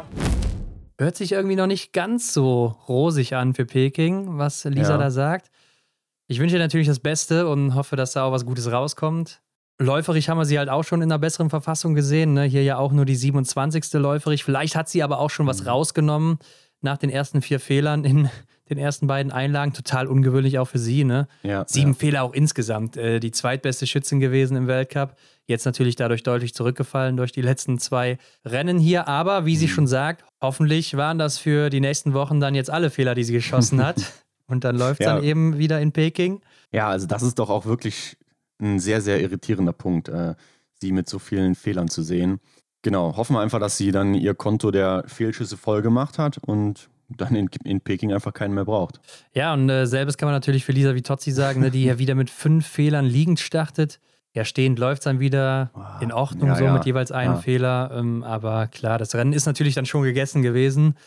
Lief ja dann auch schon komplett alleine rum nach dem ersten Schießen. Ja, aber auch hier muss man ihr wieder anrechnen, dass sie wie im Einzel das Rennen dann trotzdem zu Ende läuft. Also sie startet ja hier mit fünf Fehlern genauso wie im Einzel in das Rennen rein und dann, ja klar, da hat man doch keinen Bock mehr. Ne? Also so würde ich das jetzt äh, formulieren. Klar, im Einzel, im Einzel, war sie ja noch die fünf schnellste. Ne? Hier ist sie jetzt die 25 schnellste, also hat vielleicht dann auch was rausgenommen oder war auch einfach nicht mehr so fit, wie auch immer. Ähm, Aber klar, das Rennen war natürlich gegessen für sie und da war nichts mehr mhm. zu holen. Trotzdem natürlich dann auch äh, heftig und ich weiß nicht, ist eine, das macht einen doch selber dann auch skeptisch jetzt gerade so kurz vor den Spielen. Denn du mhm. hast ja kein Vertrauen mehr in deinen Liegendanschlag. Ist ja jetzt nicht nur, dass das hier in den zwei Rennen so der Fall war, sondern ist ja schon die ganze Saison so. Ja. Oder letztes Jahr ja auch schon teilweise. Ähm, und ich habe mir da auch mal äh, sie nochmal genauer angeguckt hier. Sie war letztes Jahr bei 70 Prozent im Liegendanschlag. Jetzt ist sie, halte ich fest, Nick, bei 56 Prozent. 56. Das heißt, fast jeder zweite Schuss von ihr geht vorbei im Liegendanschlag. Ja, das ist doch eine sehr, sehr ungewöhnliche Statistik von ihr. Da muss ja irgendwas sein, was äh, offensichtlich schief läuft. Also ja, und äh, zum Vergleich mal in der Saison 2018-19, wo sie ja Zweite im Gesamtweltcup geworden ja. ist, da war sie bei 84 Prozent liegen, also deutlich, mhm. deutlich besser. Und äh, seitdem oder auch schon seit der Saison davor, da war sie sogar bei 86 Prozent ja, geht das Jahr für Jahr immer ein Stückchen runter und anscheinend auch immer ein bisschen steiler, also exponentiell sogar runter. Mhm. Da will ich ja gar nicht wissen, wie das nächstes Jahr aussieht. Ob sie dann einfach äh, vorbeiläuft direkt am Schießstand, wenn sie da zum Liegendanschlag kommt. Ja, nee, das ist ja nicht erlaubt. Also sie muss ja trotzdem schießen, aber. Ich hoffe ja. ja immer noch auf das große Comeback von ihr jetzt in Peking, ne, dass sie da dann alles trifft und vielleicht sogar Wirklich? die eine oder andere Medaille holt. Mhm. Naja. Äh, vielleicht geht dann alles wieder bergauf. Ja. Ich denke, das Zeug dazu hat sie auf jeden Fall noch. Mhm. Aber Henrik, du hast auch eine Frau übersprungen, Johanna Sola, die wird ja auch mit sieben Fehlern hier 26. Ja, hast recht. Mhm. Und äh, wen ich auch noch hier erwähnen möchte, ist äh, Stremos, die Moldawierin, auf Platz 9 mit nur zwei Fehlern insgesamt. Vierte in der Laufzeit hier gewesen sogar. Ja. Wer hätte das vorher gedacht? Äh, ich habe auch mal geguckt, die Moldawierin ist richtig gut am Schießstand dabei, gehört zu den Top 10 der besten Schützinnen hier nach dem zweiten Trimester. Also die mhm. macht eine richtig gute Saison. Und das aus so einer kleinen Nation wie Moldawien, ne? Sie muss sich doch auch dann über den Top 5 der Woche qualifiziert haben, oder? Ja, genau. Sie war ja irgendwo im Weltcup um den Platz 40 oder so platziert. Oder ich mhm. glaube sogar genau auf Platz 40. Ja, und ist dann eben über den Einzel da reingekommen und macht dann hier so ein starkes Rennen. Ne? Also Hut ab. Und abschließend zu Antolz, Hendrik, kann man natürlich sagen, der Schießstand ja, hat sich mal wieder herausgestellt, bewahrheitet als schwieriger. Mhm. Sieht man ganz deutlich. Aber vielleicht eine gute Generalprobe auch für Peking, wo es ja ähnlich sein soll. Die Höhe ist ähnlich, es soll windig sein, das war es hier auch teilweise. Also keine leichten Bedingungen und äh, damit vielleicht eine gute Probe für viele. Ja, außer für Martholz Bereuseland. Aber wenn wir uns den Gesamtweltcup anschauen, führt sie da immer noch. Ganz weit vorne. Ja, das war aber auch kein Geheimnis, denn sie konnte nicht überholt werden. Elvira Oeberg war ja auch nicht am Start und Hanna Oeberg auch nicht. Und dadurch klettert Ginara Alimbekova ja nach vorne auf Platz 2, mhm. überholt damit Elvira Oeberg. Die hat aber natürlich dann jetzt auch zwei Rennen weniger als die Belarusin. Und der Abstand ist natürlich auch sehr gering zwischen den beiden. Also alles noch im grünen Bereich. Aber Martha Olsby-Reuseland, die ist immer noch komfortabel da vorne unterwegs mit ja. 62 Punkten Vorsprung. Die holt da so schnell auch erstmal keiner ein. Und äh, wir wissen ja alle, in Peking gibt es keine Punkte. Das heißt, es wird erst nach Peking wieder Punkte geben. Da geht es ja dann in Kontiolahti weiter im Weltcup. Ja, ich bin mal gespannt, ob dann nicht vielleicht die eine oder andere schon sagt, boah, nach Olympia, jetzt ist auch meine Saison vorbei, aber bei Martholz Reusland kann ich es mir eigentlich nicht vorstellen. Ja, aber ihr auf gar keinen Fall, Hendrik. Sie wird natürlich auf jeden Fall dann danach nochmal um das gelbe Trikot kämpfen. Mhm. Und wie es dann aussieht, das müssen wir, glaube ich, abwarten. Ja, klar. Auf Platz 4 Lisa Theresa Hauser, ja, hat leider nicht viele Punkte gut machen können jetzt hier. Überholt mhm. aber immerhin Hanna Oeberg. Ähm, Dorothea Viera ist weit nach vorne gekommen hier. Klar, war im Einzel gut, war auch hier ganz gut. Ja. Jetzt äh, Sechste insgesamt. Und Justine Brazers Boucher ist jetzt hier auf Platz 7. Mhm. Und Hendrik, die beste Deutsche aktuell, Vanessa Vogt auf Platz 17 mit 285 Punkten. Ja, und damit kommt sie ja auch Maketa Davidova, was den zweiten Platz der U25-Wertung angeht, etwas näher, denn Maketa Davidova rutscht ab auf Rang 11. Ähm, ich weiß jetzt nicht, ob der zweite Platz in der Wertung auch ein besonderer Stellenwert ist, denn eigentlich zählt ja nur Platz 1 und da wird sie wahrscheinlich nicht rankommen. Aber äh, die zweitbeste U25-Athletin zu sein am Ende der Saison, ja gut, wäre doch auch was. Ja, da gibt es nichts für, ne? kein Preisgeld oder sonst was. Also ähm, ist dann recht uninteressant, aber es sind ja auch mhm. über 100 Punkte noch zu Davidova, also ist dann ja. auch noch eine Hausnummer. Ne? Ähm, Gerade auch, weil die hinteren Athleten ja nicht so häufig in den Top 5 zu finden sind, sonst wären sie natürlich weiter vorne, machen mhm. sie dann auch tendenziell nicht so viele Punkte. Also das ist dann doch schon recht viel. Ja. Was für sie bitter ist, ist, dass sie nicht in den Top 15 gelandet ist, ne? denn dann wäre sie ja safe für den Massenstart. Da sind ja die Top 15 des Weltcups gesetzt, dann die Medaillensieger und die Punktbesten aus äh, Sprint, Einzel und Verfolgung. Mhm. In Peking dann eben. Und das Bittere ist, dass sie ja nur fünf Punkte hinter Platz 15 ist, Ingrid Landmark-Tandrevold. Hätte sie den Einzel mitgenommen, Vanessa oh, ja. Vogt, ja. dann wäre sie wahrscheinlich, da gehe ich mal von aus, weiter vorne zu finden. Ja, da könntest du recht haben, aber vielleicht ist ja dann die Strategie im Sprint und in der Verfolgung eben, ähm, sich über diese besten fünf zu qualifizieren. Ja, was heißt die Strategie? Ne? Also sie hat keine andere Möglichkeit, sonst ist sie nicht dabei. Bleibt ihr jetzt nichts anderes ja. mehr übrig. Aber ja, dass sie sich halt einfach in Antolz ähm, mit dem Einzel geschont hat und dass das eben dazu führt, dass sie dann eben eine gute Platzierung in den anderen Rennen hat. Schauen wir mal. Ja, sehr riskant, aber direkt hinter ihr ist Denise Herrmann. Für die gilt ja quasi dasselbe, ist ja auch dann nur 13 Punkte hinter Vanessa Vogt, also auch nur 18 dann hinter dem Platz 15. Ja. Und äh, ja, ich denke, sie hat dann eher auf den Massenstart gesetzt, dass sie da weiter vorne landet und dadurch in den Top 15 dann bleibt, ist nicht aufgegangen, der Plan. Und auch mhm. sie dann eben in derselben Situation. Aber wenn sie dann eine Medaille holt im Einzel oder vielleicht sogar auch im Sprint, dann ist sie sowieso sicher dabei. Ja, klar. Tiril Eckhoff, sie ist auf Platz 20, Hendrik. Also sie hat dasselbe Problem. Verrückt, oder? Als Gesamtweltcup-Siegerin des letzten Jahres noch. Hätte man sich doch vor der Saison eigentlich anders vorgestellt. Also gerade die letztgenannten, also Denise Herrmann und Tiril Eckhoff, die hätte man doch äh, sicher im Massenstart bei Olympia gesehen. Ja, also wir haben ja auch vor der Saison die Community Top 5 gemacht und da hatten ja, alle ja. Tyrell Eckhoff auf Platz 1 gesehen. Mhm. Ja, dieses Jahr wird das definitiv nichts werden. Ja, Lisa Vitozzi fällt natürlich auch zurück. Keine Punkte gemacht hier zu Hause in Antolz. Ja, gut, im Massenstart natürlich. 27. aktuell. Vanessa Hinz ist 28. Franzi Preuß 30. Franziska Hildebrand ist 34. aber hat für sie ja auch gar keine Bedeutung zurzeit. Und Anna Weidel finden wir auf Platz 46 wieder. Aber das würde doch jetzt heißen, dass von den deutschen Damen her bei Olympia zum Massenstart erstmal gar keine qualifiziert ist, oder verstehe ich das falsch? Nee, das verstehst du absolut richtig. Hendrik. Also aktuell Stand jetzt ist keine beim Massenstart dabei, im olympischen Massenstart, außer eben es gibt eine Medaille für die Athletin oder eben äh, von den Punktbesten her. Ja, so sieht's aus, ne? Also, das ist doch. Äh, ich denke, das haben die Verantwortlichen und die Athleten und Athletinnen sich natürlich auch selber oder anders vorgestellt im Vorhinein. Mhm. Ja, aber das, der Gedanke ist doch schon krass eigentlich. Ja. Dass ähm, die Situation jetzt so ist, wie sie ist. Ja, also ähm, es ist ja auch allgemein so, das deutsche Damenteam hat nur fünf Starterinnen jetzt bei Olympia dabei. Das gab es, glaube ich, noch nie. Mhm. Also auch von der Punktewertung in diesem Zyklus ja. Äh, historisch gesehen die schwächste Ausbeute. Der Auswahl von Franzi Preuß, der wiegt natürlich auch noch äh, hier Ja. mit rein. Ne? Sonst, also ich denke, die hätten wir auf jeden Fall hier in den Top Ten gesehen. Ja, glaube ich auch. So ist der Stand der Dinge aktuell, Hendrik. Und damit gehen wir doch mal zu den Männern über, denn hier sieht es ja ähnlich aus wie bei den Damen, beziehungsweise Canton Fiormaillet. Der führt hier weiterhin, denn der war ja auch in Antolz dabei, aber der hat schon 135 Punkte Vorsprung. Also selbst, wenn der zwei Rennen aussetzt Ja. und Jacquelin beide Rennen gewinnt, dann kommt er nicht an seinen Landsmann ran. Mhm. Der Ja. ist nämlich Zweiter, der Franzose, also Emilien Jacquelin. Ja, er sammelt halt im Massenstart auch keine Punkte. Ne? Also es war vielleicht nicht so clever, wobei, wenn man natürlich dann wieder auf seine Form geschaut hat, er hat ja äh, geäußert, dass er eben gar nicht zufrieden war mit seinem Laufen und ähm, klar, wird dann wahrscheinlich irgendwo Sinn gemacht haben, aber aus Sicht der Punkte, ja, ist doch dann blöd, dass er da so viele Federn gelassen hat. Gerade weil Quentin Fillon-Maillet ja auch in Antolz gar nicht so berauschend war. Ja, Emilien Jacquelin war im Einzel ja richtig gut unterwegs, ne? Bis zum letzten Schießen, schießt dann zwei Fehler. Sonst wäre er weit nach vorne gekommen, trotz schlechterem Laufen als sonst.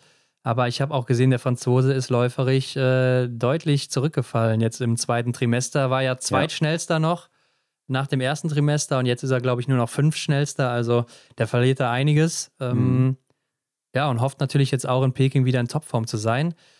Tajebö ist auf Platz 3, haben wir ja auch angesprochen. Ne? Siehst du vielleicht noch deine Chance auf den Gesamtweltcup? Er meint nicht, aber ich würde sagen, warten wir doch erstmal ab, was da noch passiert, denn ja, auch Canton Fillon-Maillet kann sich natürlich infizieren oder auch einfach mal ausfallen oder wie auch immer. Mhm. Und wenn Tajebö dann dabei ist und auch oben mit dabei ist, dann kann sich das Blatt hier auch schnell wieder wenden. Und Sebastian Samuelsson fällt natürlich auch ein bisschen zurück jetzt an dem Wochenende, denn er war ja auch nicht dabei als Vierter. Ist aber immer noch hier gelistet und als bester U25-Athlet. Ja, und jetzt neu auf Rang 5, erstmals in den Top 5 in diesem Jahr im Gesamtweltcup. Johannes Tinnis Bö. Also er macht auch durch seinen guten Platz natürlich im Massenstart ordentlich Punkte. Vor Vettel Sjostad Christiansen, der eben auf Rang 6 ist, und Stola Holmgreit auf 7.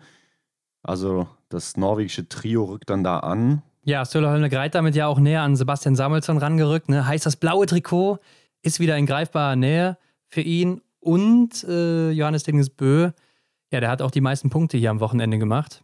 Alexander Loginov wird Achter, haben wir gar nicht erwähnt. Henrik, der Russe, war gar nicht im Massenstart dabei, genauso wie Kalili, ne? das haben wir ja gesagt. Mhm. Äh, und Zero Gwostov auch nicht gestartet im Massenstart. Ja, fand ich wohl eine merkwürdige Entscheidung, denn in der Staffel war er ja noch dabei, ne, der Alexander Loginov. Hat dann also das Einzelrennen ausgelassen, wo ich mir dachte, eigentlich so für dich selber ist doch der Massenstart als Trainingsrennen, als, äh, ja, ja, doch, Trainingsrennen kann man so stehen lassen, eine, eine bessere Erfahrung als die Staffel.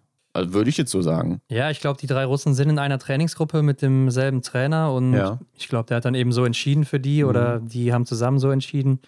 Ich weiß nicht, was genau der Plan dahinter ist, Ja. aber wenn es dann aufgeht, ne, dann äh, kräht kein Hahn mehr nach diesem äh, Massenstart hier. Und Benedikt Doll, Hendrik, der wandert natürlich ordentlich nach vorne jetzt hier nach dem Ja. Wochenende. Elfter jetzt auch hier und damit natürlich auch safe dabei in Peking, genauso wie Johannes Kühn, der 15. ist. Also zwei deutsche Herren, die sind safe im Massenstart gesetzt. Ja, das tut doch gut, den Benedikt Doll da oben in der, ja, knapp vor den Top 10 zu sehen. Er hat ja gesagt, er will in die Top 6. Das wird sehr, sehr, sehr eng. Aber ja, in die Top 10, da muss er auf jeden Fall rein. Da gehört er hin. Wobei ich denke, die Punkte sind ja doch noch recht eng bis in die Top 6. Also könnte ich mir durchaus schon vorstellen, wenn die Form so bleibt, wie sie jetzt ist bei ihm, ne? Und er auch am Schießstand nicht mehr ganz so krasse Ja. Aussätze hat. Aber läuferisch muss man ja sagen, ist er in einer richtig guten Verfassung. Das war Ähm, schon echt gut. Ja, wenn er äh, das jetzt noch bis zum Ende des Winters durchziehen kann, ich glaube, dann geht es auch weit nach vorne. Und wir werden wahrscheinlich auch noch den einen oder anderen Spaß mit ihm dann in Peking haben. Könnte ich mir ganz gut vorstellen. Ja, Roman Rees, der ist dann hier 18. geworden. Damit knapp an den Top 15 vorbei. Erik Lesser ist 21. Mhm. Philipp Navrat ist 27. aktuell. Und das wäre ja cool, wenn die drei Deutschen sich auch noch qualifizieren würden jetzt über die Platzierungen in Peking. Denn das sind starke Leute, die können auch vorne mit reinlaufen und um die Medaillen laufen, alle drei. Ja, klar, hat man ja auch in den anderen Rennen schon gesehen. Ne? Gerade Erik Lesser zum Beispiel, er platziert sich okay im Sprint und haut dann in der Verfolgung nochmal einen raus. Also von den Punktbesten könnte er da schon kommen. Ja, und ich denke mir auch immer, Peking, das wird so ein Ort sein, ne? der, der wird unberechenbar sein. Also, Ja. wenn da vielleicht einer mal richtig gut durchkommt am Schießstand, wo die Favoriten dann patzen, dann ist alles möglich, glaube ich. Und jetzt gerade reden wir so, als wäre es da immer windig und nachher ist da total windstill und der einfachste Schießstand überhaupt. Ja, das bleibt Äh. abzuwarten. Ja. Okay, 39 ist dann noch Philipp Horn. Ja, und die anderen Deutschen sind dann natürlich erstmal weiter hinten zu finden. So ist es. Ja, und damit war das dann auch der Weltcup, der letzte vor den Olympischen Winterspielen. Antolz ist vorbei. Wir waren live vor Ort, Hendrik, und Mhm. wir wurden ja auch häufig gefragt, ob wir mal von unseren Erfahrungen berichten könnten aus Antolz. Ja, leichter gesagt als getan. Also wir haben ja wirklich viel erlebt in der Zeit und ähm, viele Einblicke bekommen. Ich denke, für mich habe ich mal so reflektiert, passt der Spruch mittendrin statt nur dabei in keine Situation besser als in diese, in der wir waren. Also das war wirklich, ja, Wahnsinn. Ja, okay, warum meinst du jetzt genau? Naja, allein die Situation, wo wir mit Christian Dexne zusammen in seiner Kabine waren. Er hat uns ja schon mal berichtet in einer Podcast-Folge mit uns, wie er denn da immer so kommentiert und wie das Ganze aufgebaut ist. Aber da konnte man das mal sehen, konnte man, konnte man live mit dabei sein. Aus dieser Sicht natürlich. Ähm, dann aber auch hinterm Schießstand, hinter den Trainern zu stehen, da zu gucken, wie die da beim Anschießen agieren und dann natürlich auch die Starts mitzuerleben, hautnah dabei zu sein. Ja, das war schon echt verrückt, wo die Athleten dann drei Meter an einem vorbeilaufen. Das war schon toll. Ja, ich fand es auch interessant zu sehen, was da überhaupt noch für ein Komplex unter dem ganzen Stadion ist, unter der Strecke. Ne? Also da sind ja riesige Tunnelsysteme noch da, wo du Ja. von dem einen Punkt zum anderen kommen kannst und da kommst du wieder aus einer Treppe raus, dann bist du da und da an dem Ort. Und da muss man sich erstmal zurechtfinden. Das ist wie so ein kleines Labyrinth. Dann haben wir uns natürlich auch oft im äh, Presseraum da aufgehalten, im Media Center. Ist ja auch ein recht großer Raum, muss man sagen. Ne? Also ich denke, wenn jetzt kein Corona ist, dann finden da schon ein paar hundert Leute auch Platz. Ja, oder so 100 vielleicht. Ähm, und dann wird man auch da richtig gut verpflegt. Ne? Also da gibt es auch Kaffee und Snacks und sowas alles. Also Gemüse, Obst, ähm, Suppe gab es immer, ne? Ja, stimmt. Und eine richtige Siebträgermaschine haben die natürlich in Italien, ne? Ganz klar. Ja. Ja, das fand ich, auch, fand ich auch echt schön, diese Atmosphäre da. Klar, da waren dann auch andere Fernsehsender dabei, ne? die Schweden, die Norweger.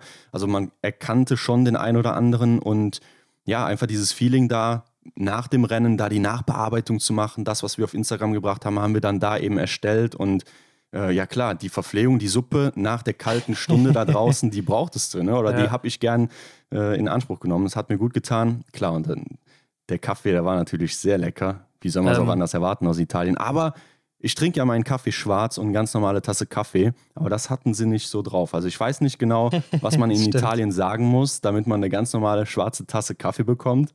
Ja. Aber ich hatte dann halt immer so einen langen, großen Espresso. Der war sehr kräftig, aber ja, eine schwarze Tasse Kaffee, die stelle ich mir dann doch etwas anders vor. Ja, klar, das kannten die anscheinend nicht so. Aber wo du es gerade sagst, da waren auch andere äh, äh, Medienvertreter oder so dann in dem Raum mit drin, zum Beispiel auch Leute vom NRK. Ja, und dann genau. sitzt da einfach äh, Sinove Solemdal da mit dir daneben in einem Raum. Die hat ja da mitgearbeitet mit den Jungs Ja. da, ne, vom NRK. Die ist ja da Genau. auch Expertin oder so im TV, wie Arne Pfeiffer eben auch. Ja, hat da auch so ein paar Runden auf der Strecke gedreht und so. Ja. Ja, es war auch mal cool mitzuerleben. Du hast das Tunnelsystem angesprochen, wo dann auch die Gewehrkontrolle vor dem Start ist. Und das war echt schon interessant. Ja, da habe ich auch immer gedacht, das wäre alles so richtig getrennt, ne, dass die Athleten so überhaupt nichts mit den ganzen Ja. Medienvertretern oder den Zuschauern zu tun haben. Aber wenn du da äh, eine Akkreditierung hast, dann läufst du ja quasi direkt an den Athleten vorbei oder die laufen an dir vorbei. Genau. Äh, an einigen Gängen lässt sich ja nicht vermeiden. Ähm, da ist das einfach zwangsläufig so. Ja, jetzt fragt sich der eine oder andere vielleicht, wie waren das überhaupt mit den Corona-Maßnahmen da? Man musste natürlich geimpft sein, ne? Und wir haben dann auch immer einen Schnelltest machen müssen. Also da ging das schon mit rechten Dingen zu. Und ähm, Vorher auch erstmal einen PCR-Test, damit du überhaupt da reinkommst, ne? sonst hast du keine Mhm, Chance, genau, da reinzukommen. Also wir wurden auch äh, insgesamt fünfmal die Woche da getestet. mhm. Also wir sind auf jeden Fall sauber, das kann man schon mal sagen.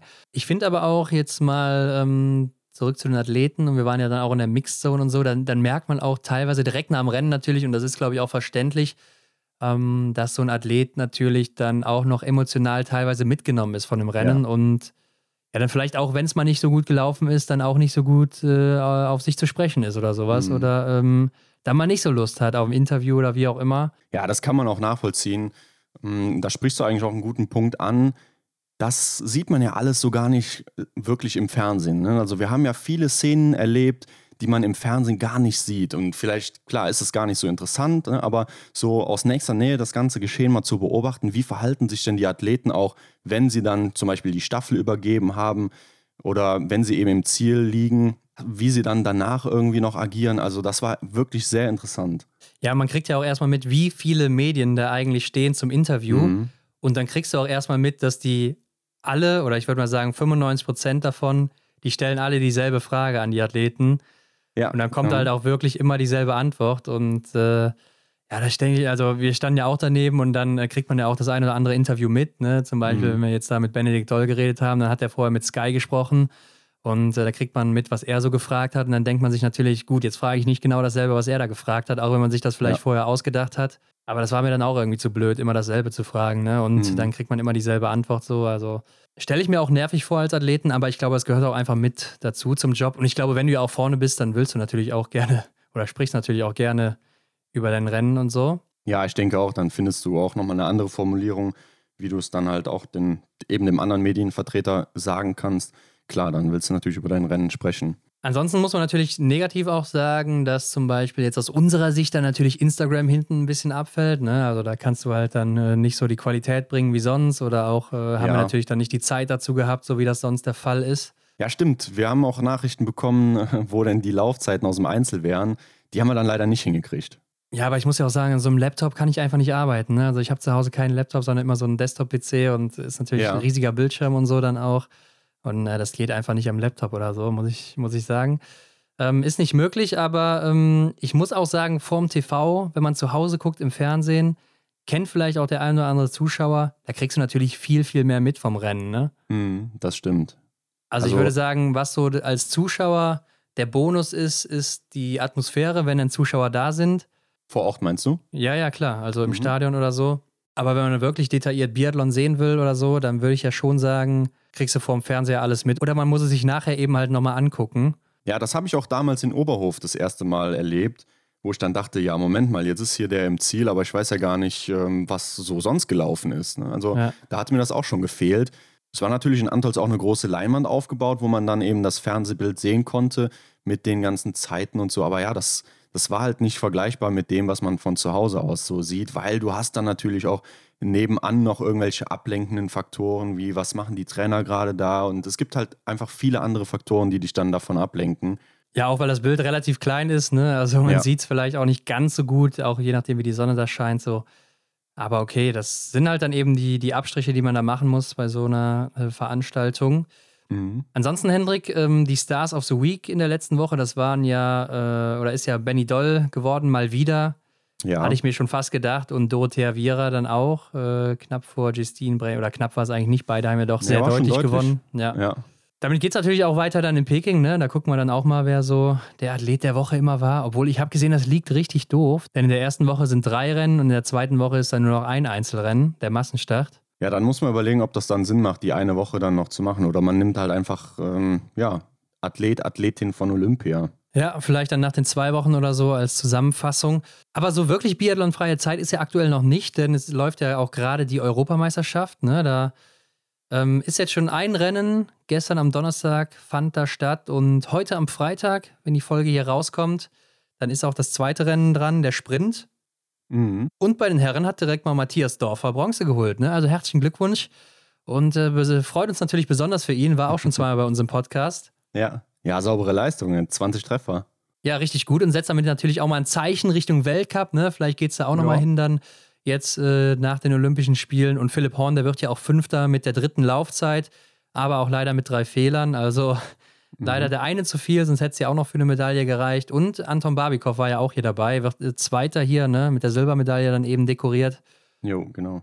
Aber auch Janina Hettich, Hendrik, die macht hier ein ganz gutes Rennen, schießt zwar zwei Fehler, wird am Ende Sechste im Einzel, aber hat die dritte Laufzeit, also auch sie zeigt, mit ihr ist da zu rechnen. Und bei einer EM, da ist auch ein bisschen besseres Aufgebot als jetzt im EBU-Cup sonst. Mhm.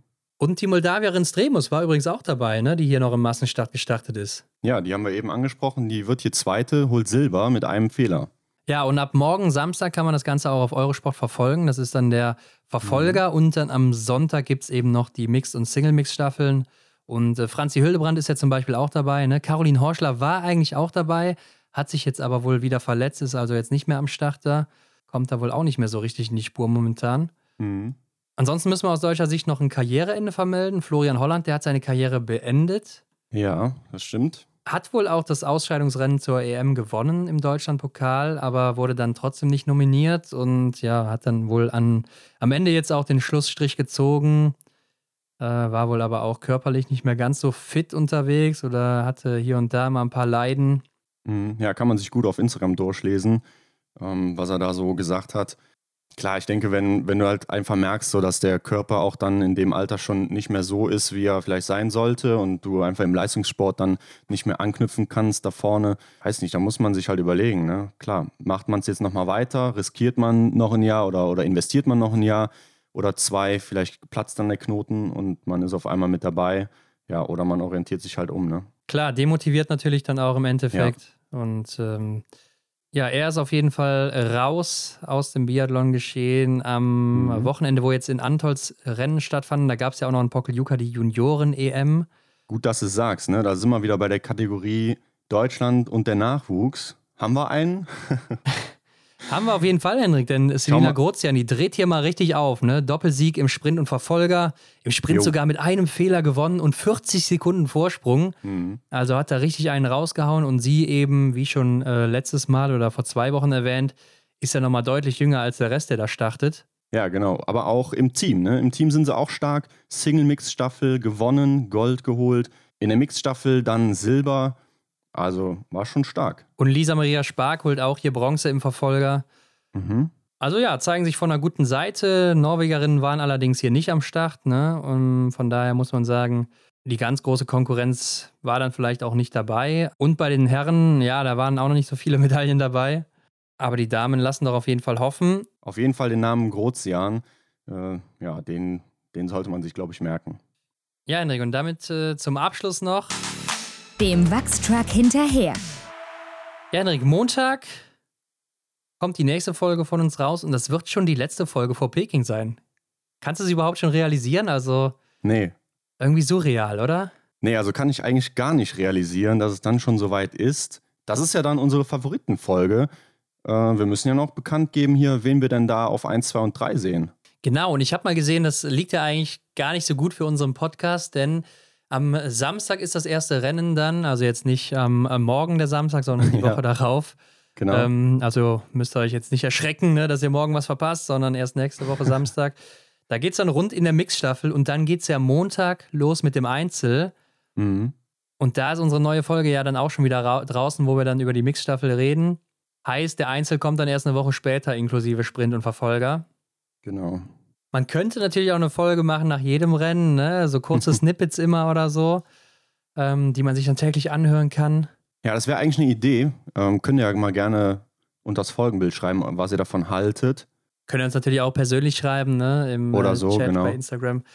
Ja, Henrik, das heißt, die Termine wird es ja dann auch schon Anfang der Woche geben, aber wir werden ja am Montag auch noch eine Folge rausbringen, von daher ähm, wird man das dann auch nochmal erfahren.